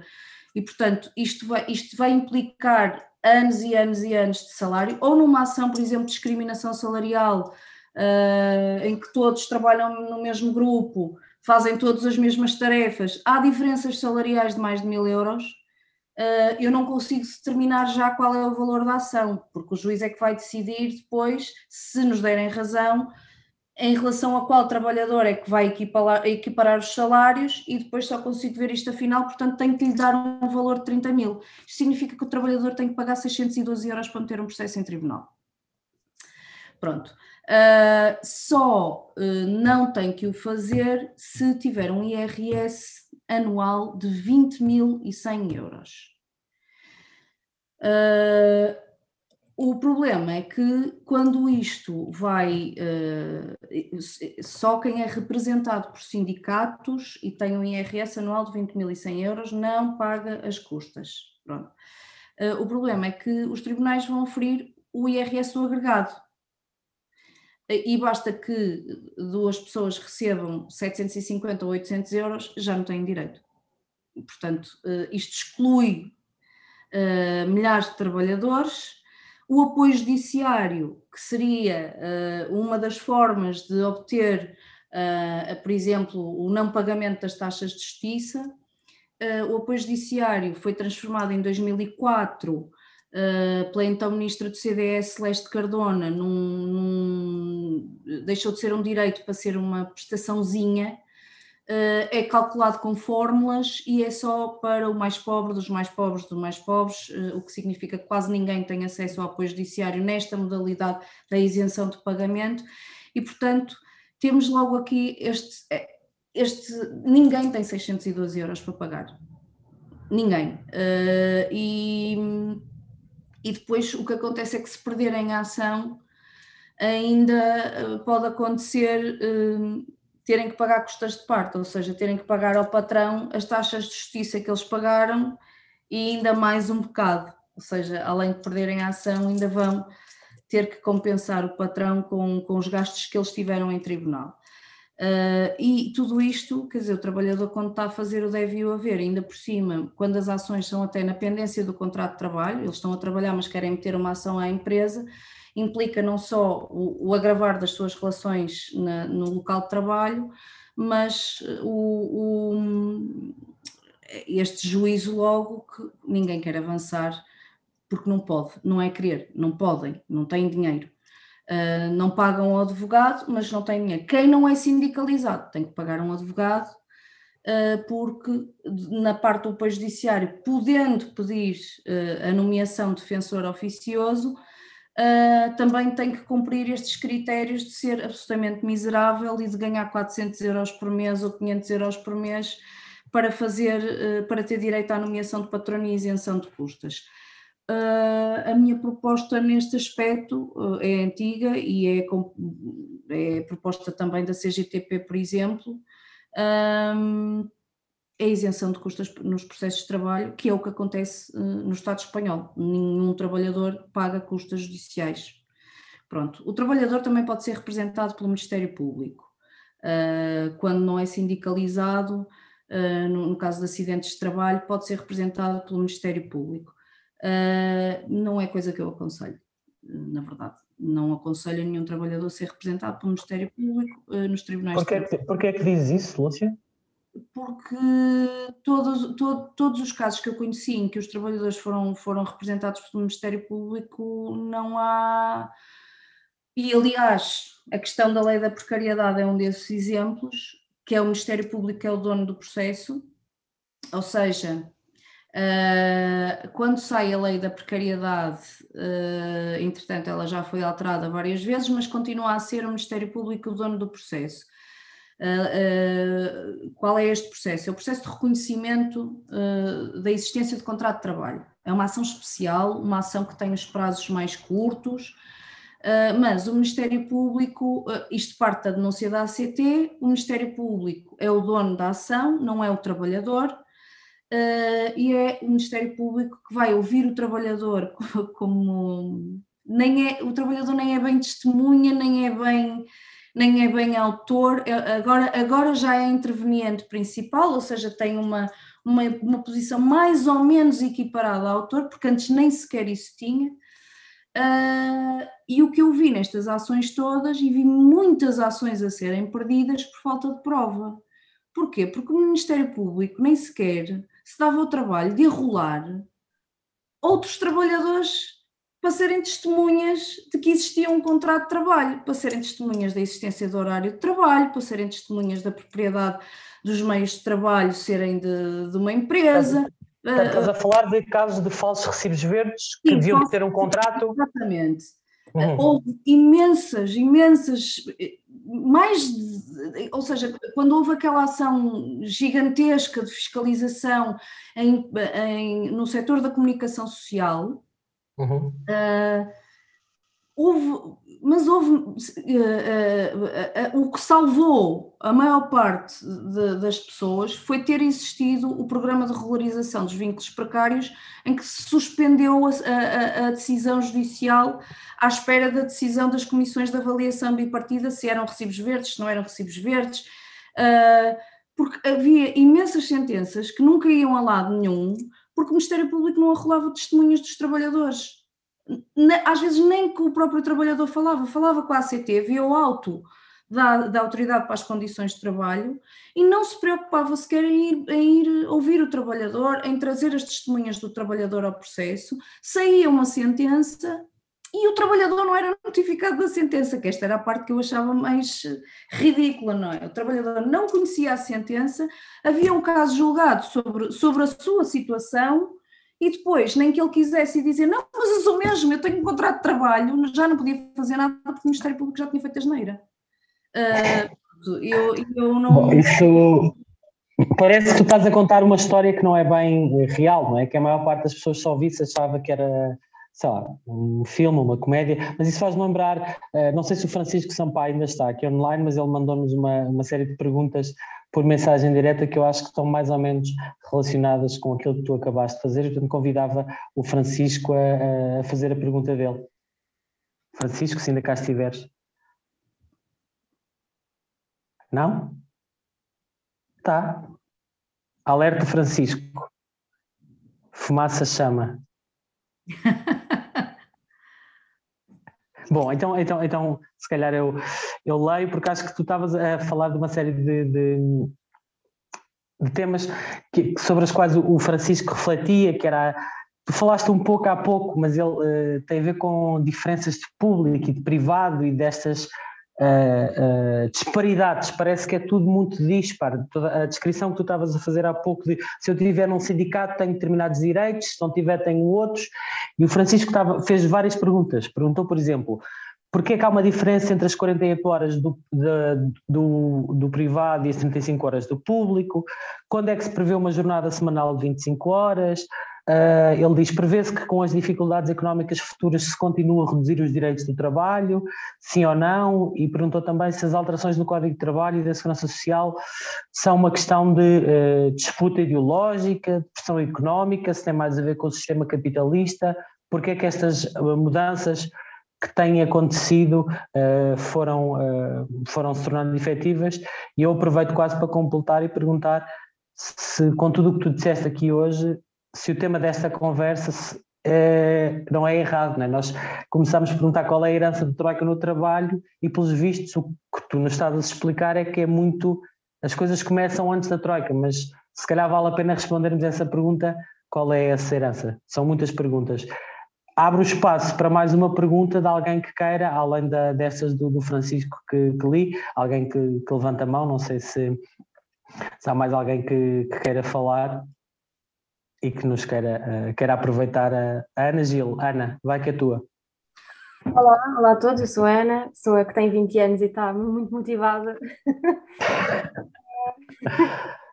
eu queria perguntar, muito na linha da, da pergunta que, que, que disseram agora de, das perspectivas, quais é, qual é que é a perspectiva que a Lúcia tem para, uh, para voltarmos pelo menos ao pouco que já se tinha, por exemplo, os 25 dias de, de férias, que eu também descobri há pouco que existiram. Qual é que é a perspectiva uh, para o futuro? Obrigada. Obrigado, Ana. Vai, Lúcia. Olha, então, em relação. O Francisco faz aqui quase o, o apanhado todo, não é? De, é verdade. Lógica, hum, é assim, hum, as, não há. As diferenças que existem entre a administração pública e, a, e o setor privado elas também resultaram da luta dos trabalhadores e durante muito tempo nós tivemos uma administração pública muito forte, ainda hoje, não é? Hoje houve greve, eh, nós não temos visto. Eh, hoje houve greve, a Frente Comum tem 36 sindicatos e, e houve, muito, houve, uma grande adesão e uma grande manifestação hoje em frente ao Conselho de Ministros. E quando se fala nas horas do setor público e setor privado, isto foi também uma grande luta dos trabalhadores na administração pública pela redução da jornada de trabalho. Por isso é que uma das primeiras medidas, precisamente na Troika, foi aumentar das 35 para as 40. Ora, a limitação uh, no Código de Trabalho das 40 não é a imposição de 40 horas semanais. Uh, depois, isso, lá está, depende da capacidade de negociação individual e coletiva. Uh, porque as 35 horas foram, começaram por, uh, na administração pública, começaram por ser uh, conquistadas através dos acordos coletivos de, enti de entidade empregadora pública, os ACEP, que têm um regime diferente. Mas nós temos que pensar que a administração pública é sempre uma espécie de laboratório para se fazer as maldades todas depois no privado. Porque antes de haver as grandes revisões no código, houve as revisões na administração pública, que começaram em 2009 com a Lei dos Vínculos, Carreiras e Remunerações, um, e que uh, destruíram o vínculo, destruíram o vínculo à administração pública, que era um vínculo de nomeação, e portanto é, é o equivalente a um contrato de trabalho sem termo, e houve um, um, uma, uma, explosão de, de, contratação e prestação de serviços e, e em contratos, contratos a termo, uh, muitas vezes a inexistência de contratos, um, e foi feito até um relatório antes de existir o programa de regularização dos vínculos precários, porque já, já é a terceira vez que isto tem que existir, a regularização dos vínculos precários na administração pública, existiu nos anos 90, existiu em 92, 96 e agora, porque, e agora estavam, eh, são mais ou menos, existem mais, eh, mais ou menos 560 mil trabalhadores na administração pública. 116 eh, mil tinham um vínculo precário. isto, estes, nestes 116 mil, não estavam incluídos os contratos a termo, ou seja, uma série, principalmente na área da educação, os professores, aqueles contratos que eles fazem anuais não estavam incluídos. Portanto, isto aqui iria elevar o número, diria eu, para 200 mil. E, portanto, eh, a administração pública serviu para, para o laboratório. O primeiro aumento do horário de trabalho também foi na, da, da, adaptabilidade, a questão da, da adaptabilidade entrou no regime de contrato de trabalho em funções públicas em 2012. O fim do vínculo é em 2009 um, uh, eh, até vi em 2009, na lei de, dos vínculos, carreiras e remunerações, até houve aquela ideia peregrina de o Estado não poder contratar prestadores de serviços, tinham, as pessoas tinham que se constituir em empresas para poder ser contratadas pelo Estado, ou seja, estava no, no lado dos trabalhadores, ainda por cima, ter mais gastos, constituir uma empresa, etc., para poder prestar serviços ao Estado, e depois. Um, tudo aquilo que nós vemos hoje transposto no, no, no, Código de Trabalho, a redução dos dias de férias, primeiro foi reduzido na administração pública, os cortes salariais, é preciso lembrar que os trabalhadores da administração pública não têm qualquer aumento salarial, qualquer aumento salarial há 11 anos, foram congelados os, os seus salários e, portanto, não têm nenhum aumento. É preciso relembrar que o único aumento que têm tido, por exemplo, os assistentes operacionais, que são, uh, uh, como lhes destruíram as carreiras, uh, estávamos a falar de 1.300 carreiras na administração pública, agora há três, de 1.300 são três.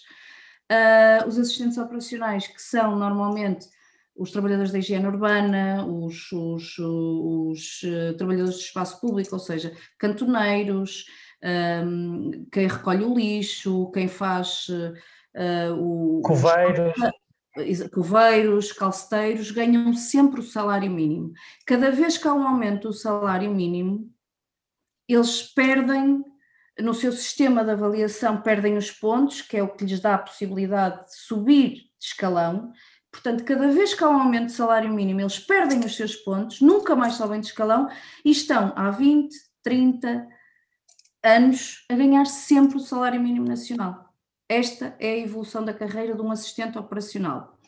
E depois, como a tabela remuneratória única, que é a tabela que tem todos os salários que uh, os trabalhadores do Estado recebem, como ela não é alterada, não é atualizada, não é mexida há estes anos todos, há uma distorção tal uh, entre as carreiras que a diferença salarial entre um assistente operacional e um assistente técnico, que é aquele que tem que ter o 12 ano uh, para exercer as suas funções e que são um bocadinho mais, é de 70 euros, e entre um assistente técnico para um técnico superior, que é quem tem que ter uma licenciatura Uh, o ordenado de entrada na administração pública é 1.201 euros líquidos, depois tem os seus descontos, mas depois, para poderem subir de posição remuneratória, demoram em média 10 anos para subir 200 euros no seu salário.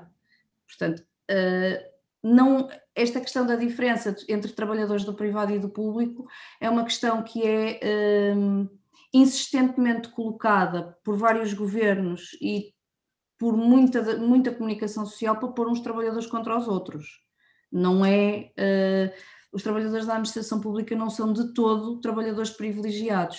E aquilo que aconteceu uh, com, com as, as 35 horas é que conquistaram as 35 horas com a contratação coletiva, veio, veio, uh, veio a troika interna e a troika externa, impuseram as 40 horas, mas foi com a luta que se reverteu para as 35, porque houve manifestações brutais para a redução para as 35 horas, até que uh, finalmente o Tribunal Constitucional teve uma decisão acertada e, e, obrigou à redução para as 35 horas. E, portanto, uh, eu acho que o único caminho possível, porque não, uh, neste momento, aquilo, o, o, livro verde para o futuro das relações laborais, que será o próximo documento orientador das alterações legislativas aponta para a digitalização uh, e, e, e, para a, a, introdução da inteligência artificial uh, nos locais de trabalho, uh, com, com uma priorização desta coisa do teletrabalho e de, de computadores e de uma coisa absolutamente quase obsessiva o estabelecimento de, de, de, incentivos fiscais para os nómadas digitais, e eu confesso aqui a minha ignorância total, eu não sabia o que era um nómada digital, eu pensei que era uma pessoa que tirava fotografias e punha no Instagram, por aí, juro, eu tive que ver o que era um nómada digital. Uh, pronto, Uh, e depois uh, incentivos fiscais para eles virem residir para o interior do país, como se isso resolvesse os problemas de, dos transportes e, de, e, da falta de serviços públicos no, no, interior do país, mas querem pagar mais a pessoas que venham de fora uh, para, para ficar cá. e aponta para uma intensificação da exploração. e, portanto, eu acho que aqui o único caminho é a luta e a organização dos trabalhadores. Não vejo outro. E tem que ser já. Uh, aliás, quando começou a pandemia, eu tive, eu às vezes tenho um, umas coisas, eu emociono muito a ler documentos do governo, uh, mas choro copio, copiosamente. Eu, gozavam muito comigo quando eu li o PEC e chorava, chorava, chorava, chorava muito a ler o, os planos.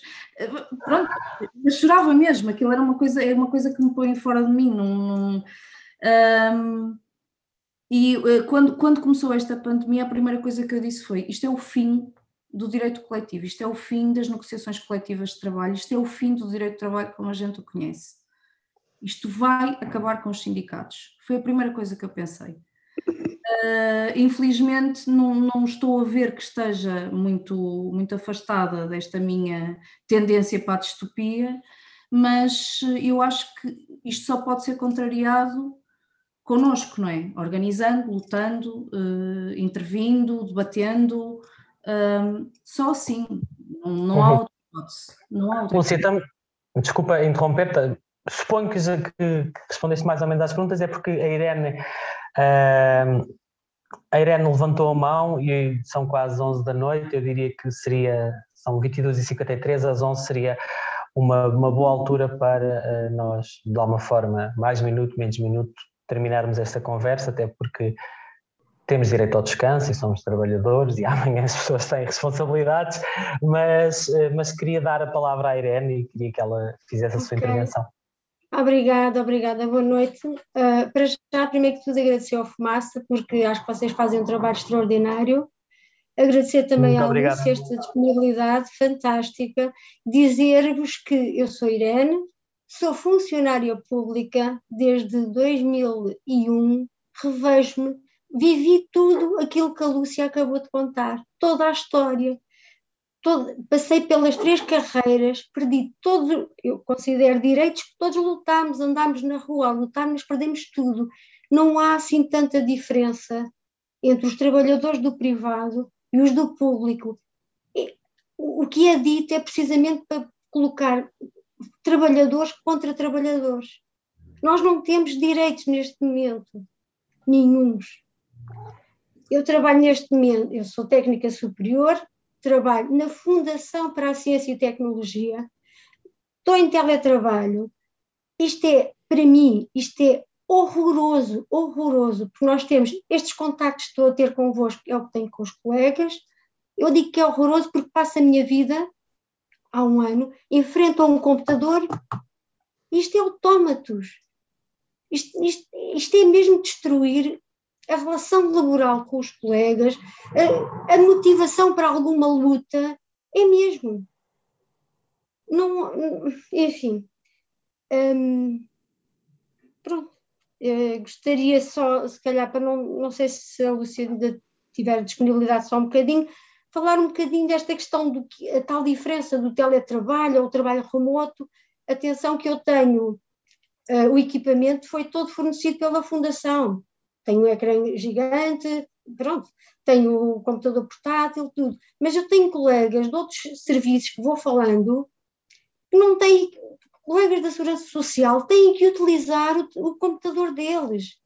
Nós vamos agora, estamos em fase de CIADAP, que é o Sistema de Avaliação da Administração Pública, colegas que tinham que utilizar a VPN, a internet delas, computadores delas e deles, lentos, e vão ser avaliados por um trabalho. O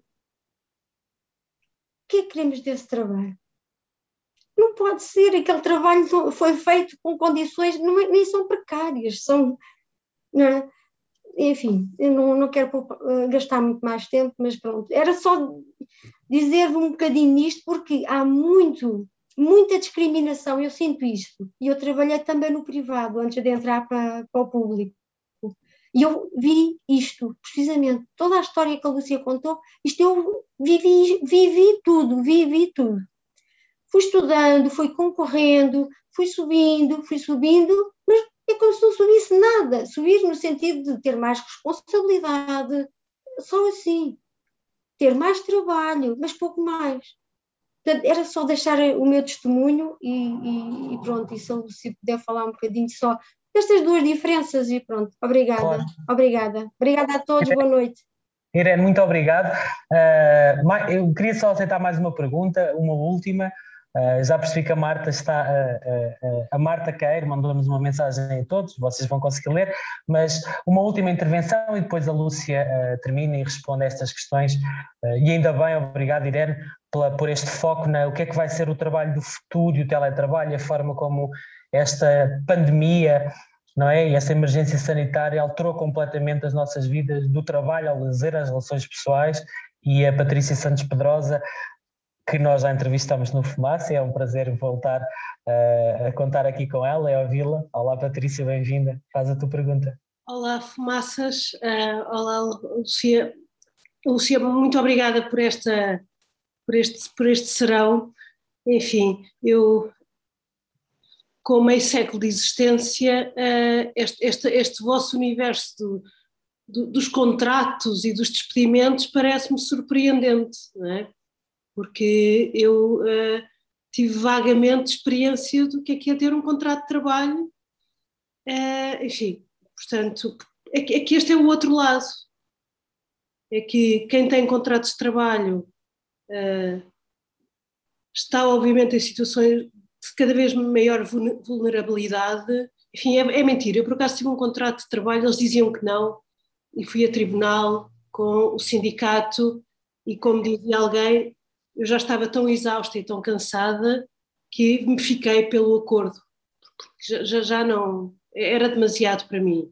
Mas pronto, sim, tive cinco anos de, de não contrato, que afinal talvez até fosse contrato e tal, mas bolseira, uh, contratada por universidades, uh, eh, um, eh, universidades públicas, a 11 meses, quando depois, enfim, vocês verem o ridículo, quando depois não é económica a questão, porque como eu depois não posso gozar férias, eu e todos os meus colegas e, e as colegas, porque só podemos gozar férias em agosto, em agosto é o mês que não estamos contratados, e contratadas, na verdade, em termos económicos, o custo para a universidade é exatamente o mesmo, mas não é obviamente em termos estratégicos, em termos de baixo de, outros, de outras exigências de direitos que pudéssemos vir, eh, vir, vir, vir a ter a pretensão de, de, de, de exigir, não é? Mas, enfim, e do outro lado da FCT, bolseira, contratada por projetos, não é? e de repente é, parece que não há sítio certo para ser trabalhador ou trabalhadora neste país. As pessoas que investiram nas qualificações e no qual o país investiu nas suas qualificações. Eu fui bolseira da FCT, portanto, supostamente o Estado quis que eu estudasse e que eu continuasse a estudar, e depois não servimos para coisíssima nenhuma, não é? Mas depois também, ou seja, é uma coisa completamente. Se este país não é para velhos e para velhas, este país não é para trabalhadores e para trabalhadoras também, não é? Ou seja, uh, enfim, é só, um, é, é só um desabafo, só para dizer que estamos a falar de, de direito de trabalho e, depois, bem, a Lúcia já, já, já, referiu a questão dos falsos recibos verdes. Eu, eu, enquanto arquiteta, foi a minha outra realidade, não é? Eu já consegui ter várias vidas na minha vida, enfim, e, e tenho gente, colegas, que ainda hoje é recibos verdes que trabalham em ateliês de arquitetura. Foram 30 anos de profissão construída, se é que isto é uma construção de uma profissão, assim. Portanto, enfim, é só uh, para tentar trazer um bocadinho de, caos para esta, para esta, este fim de conversa, porque isto realmente não tem ponta para onde se lhe pegue, está, está, está, está tudo a deslaçar, não é? É uma maionese péssima que só nos faz mal à saúde. Obrigada a todos e a todas. Obrigado, Patrícia. Ah, então, Lúcia, resumindo, ah, tens aqui dois temas que davam 20 teses de doutoramento cada um, que por um lado é esta questão do, destes postos novos modelos do teletrabalho, da forma como da atomização das relações de trabalho, as pessoas deixarem de estar juntas e passarem a estar à frente de um computador, seja em que sítio for a trabalhar para uma entidade que se calhar nem sabem quem é uh, e com que meios e com que condições. No caso da Irene, felizmente a Fundação para a Ciência e Tecnologia Celhos. Há certamente milhares de pessoas e há relatos sobre isso que têm que ir comprar o seu computador para trabalhar para um patrão privado em casa agora e ter net e fazer essas coisas todas. E a Patrícia falava sobre uma outra coisa e obrigado Patrícia porque isso dá-me aqui o mote para fechar em beleza esta discussão que uh, tinha que ver com uma das justificações da entrada da Troika, das medidas da Troika sobre o trabalho, que era a ideia de que havia duas realidades muito dispares. Uma muito aparentemente imutável, que era a dos contratos e das pessoas que tinham garantias e direitos e um, essas tinham direitos a mais, e a dos outros que eram os investigadores, os recibos verdes, os precários e os que tinham contratos a termo, e essas tinham direitos a menos. E estudos da OCDE, avaliações posteriores da, da Comissão Europeia sobre as reformas do mercado de trabalho uh, pós-Troika, uh, o que concluíam é que isso tinha sido, de alguma forma, positivo para equilibrar e nivelar estas grandes disparidades. Portanto, Lúcia, desenvencilha desta, desta confusão, descalça tu esta bota, que eu não tenho respostas para isto. Olha, em relação à, à questão da, do teletrabalho, acho piada teres falado para uma tese, fiz um trabalho há pouco tempo sobre isso para a faculdade, precisamente, e defendi-o há, há uma semana, acho eu. Por acaso correu bem, estou só à espera que a Assembleia da República conclua alguma coisa e, e, e ponha a lei cá para fora, uh, que é para, publicar o trabalho. Uh, na, um, o, o, o, que nós estamos a assistir hoje não é teletrabalho, nós estamos a, a ver o trabalho a partir do domicílio, ou trabalho remoto, porque o teletrabalho depende de acordo entre, eh, entre no caso da função pública, entre, entre a entidade empregadora pública e o, e o trabalhador, no, no, no, privado, entre a entidade patronal, não podemos dizer entidade patronal na administração pública, entre a, a entidade patronal e o, e, o, e o, trabalhador. Portanto, eh, isto depende sempre de acordo. Tem limites, eh, tem limites temporais, só pode ser até três anos, tem uma série de condições. Determina, é determinado pela lei que tem que haver igualdade de direitos entre os trabalhadores que estão em, em, situação de teletrabalho e os trabalhadores que estão em situação de trabalho presencial. Mas, oh, Lúcia, desculpa interromper só para perceber. Então, quando nós usamos hoje a expressão teletrabalho, ela já tem uma significacação legal, não é nada de novo, é isso que estás a dizer? O teletrabalho Porque... existe, mas não é isto que está a acontecer. O que está a acontecer okay. é o trabalho a partir do domicílio, o trabalho à distância, porque o que aconteceu foi que as pessoas, as pessoas, as pessoas foram obrigadas a migrar do seu posto de trabalho e a transferi-lo para a sua casa. Foi isto. Uhum. Houve uma imposição, decreto após decreto, uh, da, da, existência do, do, teletrabalho. Aliás, na administração pública até há o objetivo de colocar 25% dos trabalhadores em teletrabalho. Mas isto não é teletrabalho, isto, isto é a migração do posto de trabalho para casa. Isto é absolutamente inaceitável. Nós não podemos aceitar uh, um, uma imposição em que nos diz o teu, o teu local de trabalho agora é a tua casa, porque eu disse que é a tua casa, e acabou. E, e, e, é verdade que o regime está muito pouco densificado, uh, não, não há garantias quase nenhumas para os trabalhadores. Aliás, começou logo com o subsídio de refeição, começou logo a polémica, que a meu ver não era polémica nenhuma, tem direito a subsídio de refeição, ponto final. A Ministra do Trabalho veio dizer que tem direito, direito a subsídio de refeição, a Ministra da Administração Pública depois veio uh, finalmente fazer um despacho a dizer que tem direito a subsídio de refeição. Ainda assim, a Autoridade para as Condições de Trabalho foi a um colégio privado e disse que não tinham direito a, a subsídio de refeição. Portanto, é esta autoridade das condições de trabalho que nós estamos a falar. Um, e, e, o que acontece agora é que não há limites uh, uh, uh, para o trabalho, as pessoas estão a trabalhar muito mais em casa. O, a Organização Internacional do Trabalho fez, encomendou um estudo ao ISCTE, foi coordenado pelo professor Ricardo Paes Mamed, em que já foram aferidas uma, uma série de consequências deste tipo de trabalho, porque este tipo de trabalho está a ser imposto por, numa, numa, numa situação excepcional. E nós não podemos partir de uma situação excepcional para regulamentar um, uma forma de prestação de trabalho que já existe. Nós não podemos partir desta situação excepcional e dizer, não, agora isto agora vai ser assim. Uh, e é isso que está a ser feito. Uh, e, e, e, esse estudo comprovou perfeitamente que não só as entidades não estão a fornecer uh, os, os, uh, os, meios de, de trabalho, as pessoas estão a trabalhar muito mais horas e, mais uma vez, as mulheres são as mais prejudicadas, porque além das três horas por dia que, que, que estatisticamente já, já dispõem, trabalham a mais, não é? Com, com o trabalho doméstico e com o trabalho de encargos da família, etc., encargos com, com, com a família, Uh, ficaram com todas as responsabilidades uh, uh, que também decorrentes da, da, pandemia, da educação, etc., ficaram a acompanhar as crianças no estudo a partir de casa e criou uma divisão, que mais uma vez estamos a voltar atrás, entre o colarinho branco e o operário porque os trabalhadores que recolhem o lixo não podem estar em, em, teletrabalho, os trabalhadores das obras não podem estar em teletrabalho,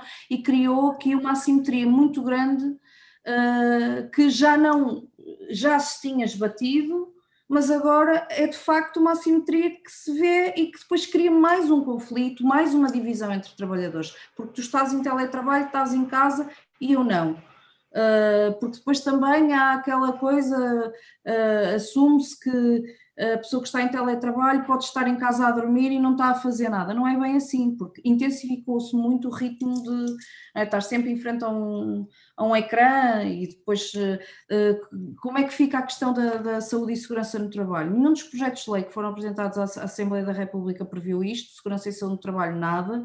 Uh, a questão da saúde psíquica do trabalhador, a ordem dos psicólogos Uh, fez um estudo, uh, uh, publicou há pouco tempo, com a incidência de, de, de perturbações de ansiedade, de insónias, etc., que este regime de trabalho a partir do domicílio está a causar.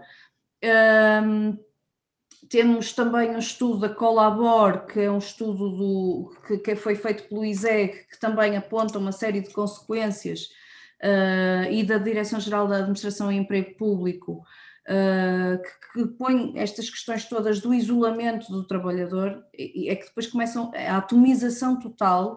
Eu não sei como é que estão os meus colegas, eu não falo com, com os meus colegas de trabalho, eu não sei o que é que eles estão, o que é que, por exemplo, na questão da negociação de um contrato, ou da negociação do horário de trabalho, ou das condições que ele tem e eu não tenho, eu passo a estar completamente fora do local de trabalho, não sei de nada do que se passa, portanto, isto vai implicar imediatamente uma consequência logo nas minhas condições de trabalho, logo, porque eu deixo de saber o que é que se passa, eu deixo de saber se as pessoas têm um computador ou não têm, eu deixo de saber se as pessoas têm um VPN ou não têm, eu deixo de saber se as pessoas se lhes pagam a conta ou não, uh, e isto cria atomização total entre trabalhadores, e depois como é que vamos fazer um plenário de trabalhadores? Vamos fazer um plenário de trabalhadores por Zoom, e depois como é que eu sei que a empresa não está a assistir ao plenário de trabalhadores?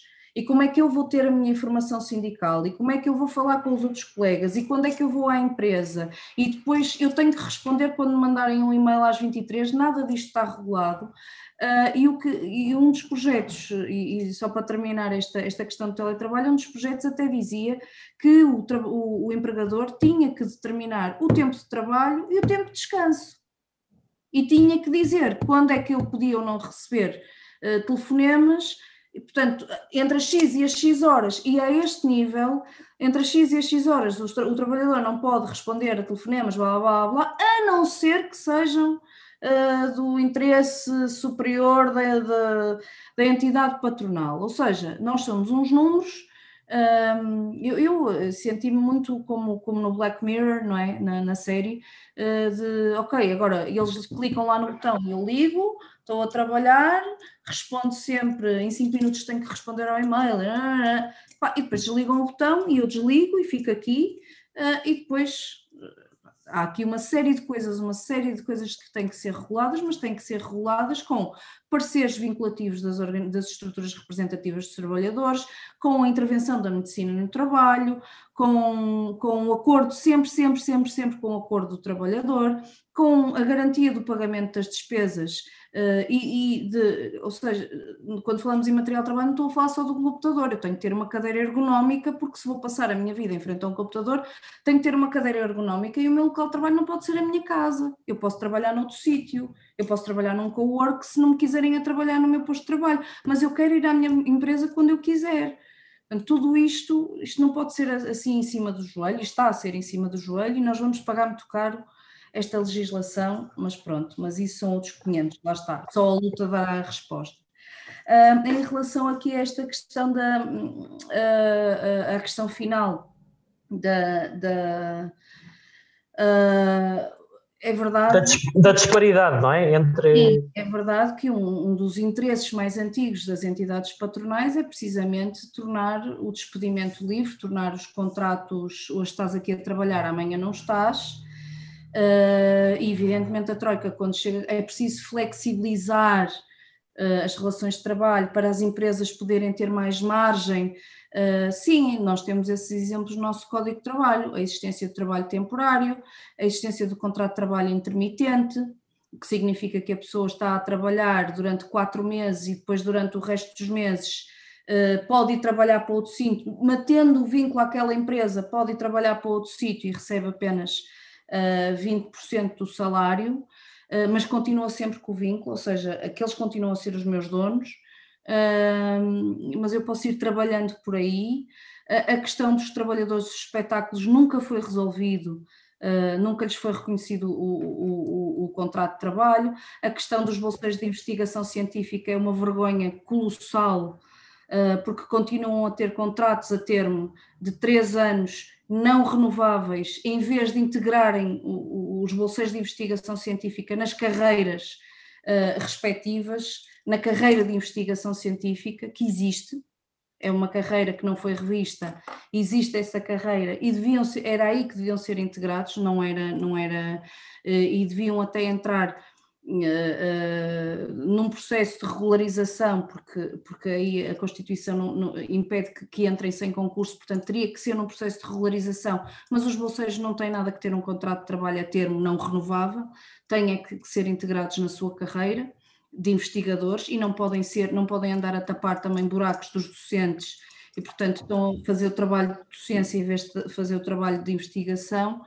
Um, e portanto, claro que interessa e interessa sempre ao patrão o, o esta, esta precarização, porque assim vai sempre renovando a mão de obra uh, baixando os salários, acumulando a riqueza, acumulando o conhecimento, acumulando a experiência e tudo aquilo que o trabalhador vai produzindo e depois substitui por outro, não é? É, é, é esse precisamente, é essa a função do trabalho temporário, é essa a função de é, é este, é, este caso que é mundial de, dos trabalhadores das plataformas, uh, já tem tido decisões muito interessantes em Itália, em Itália foi considerado, não há cá uh, empresas unipessoais, não há cá prestadores de serviço, são trabalhadores.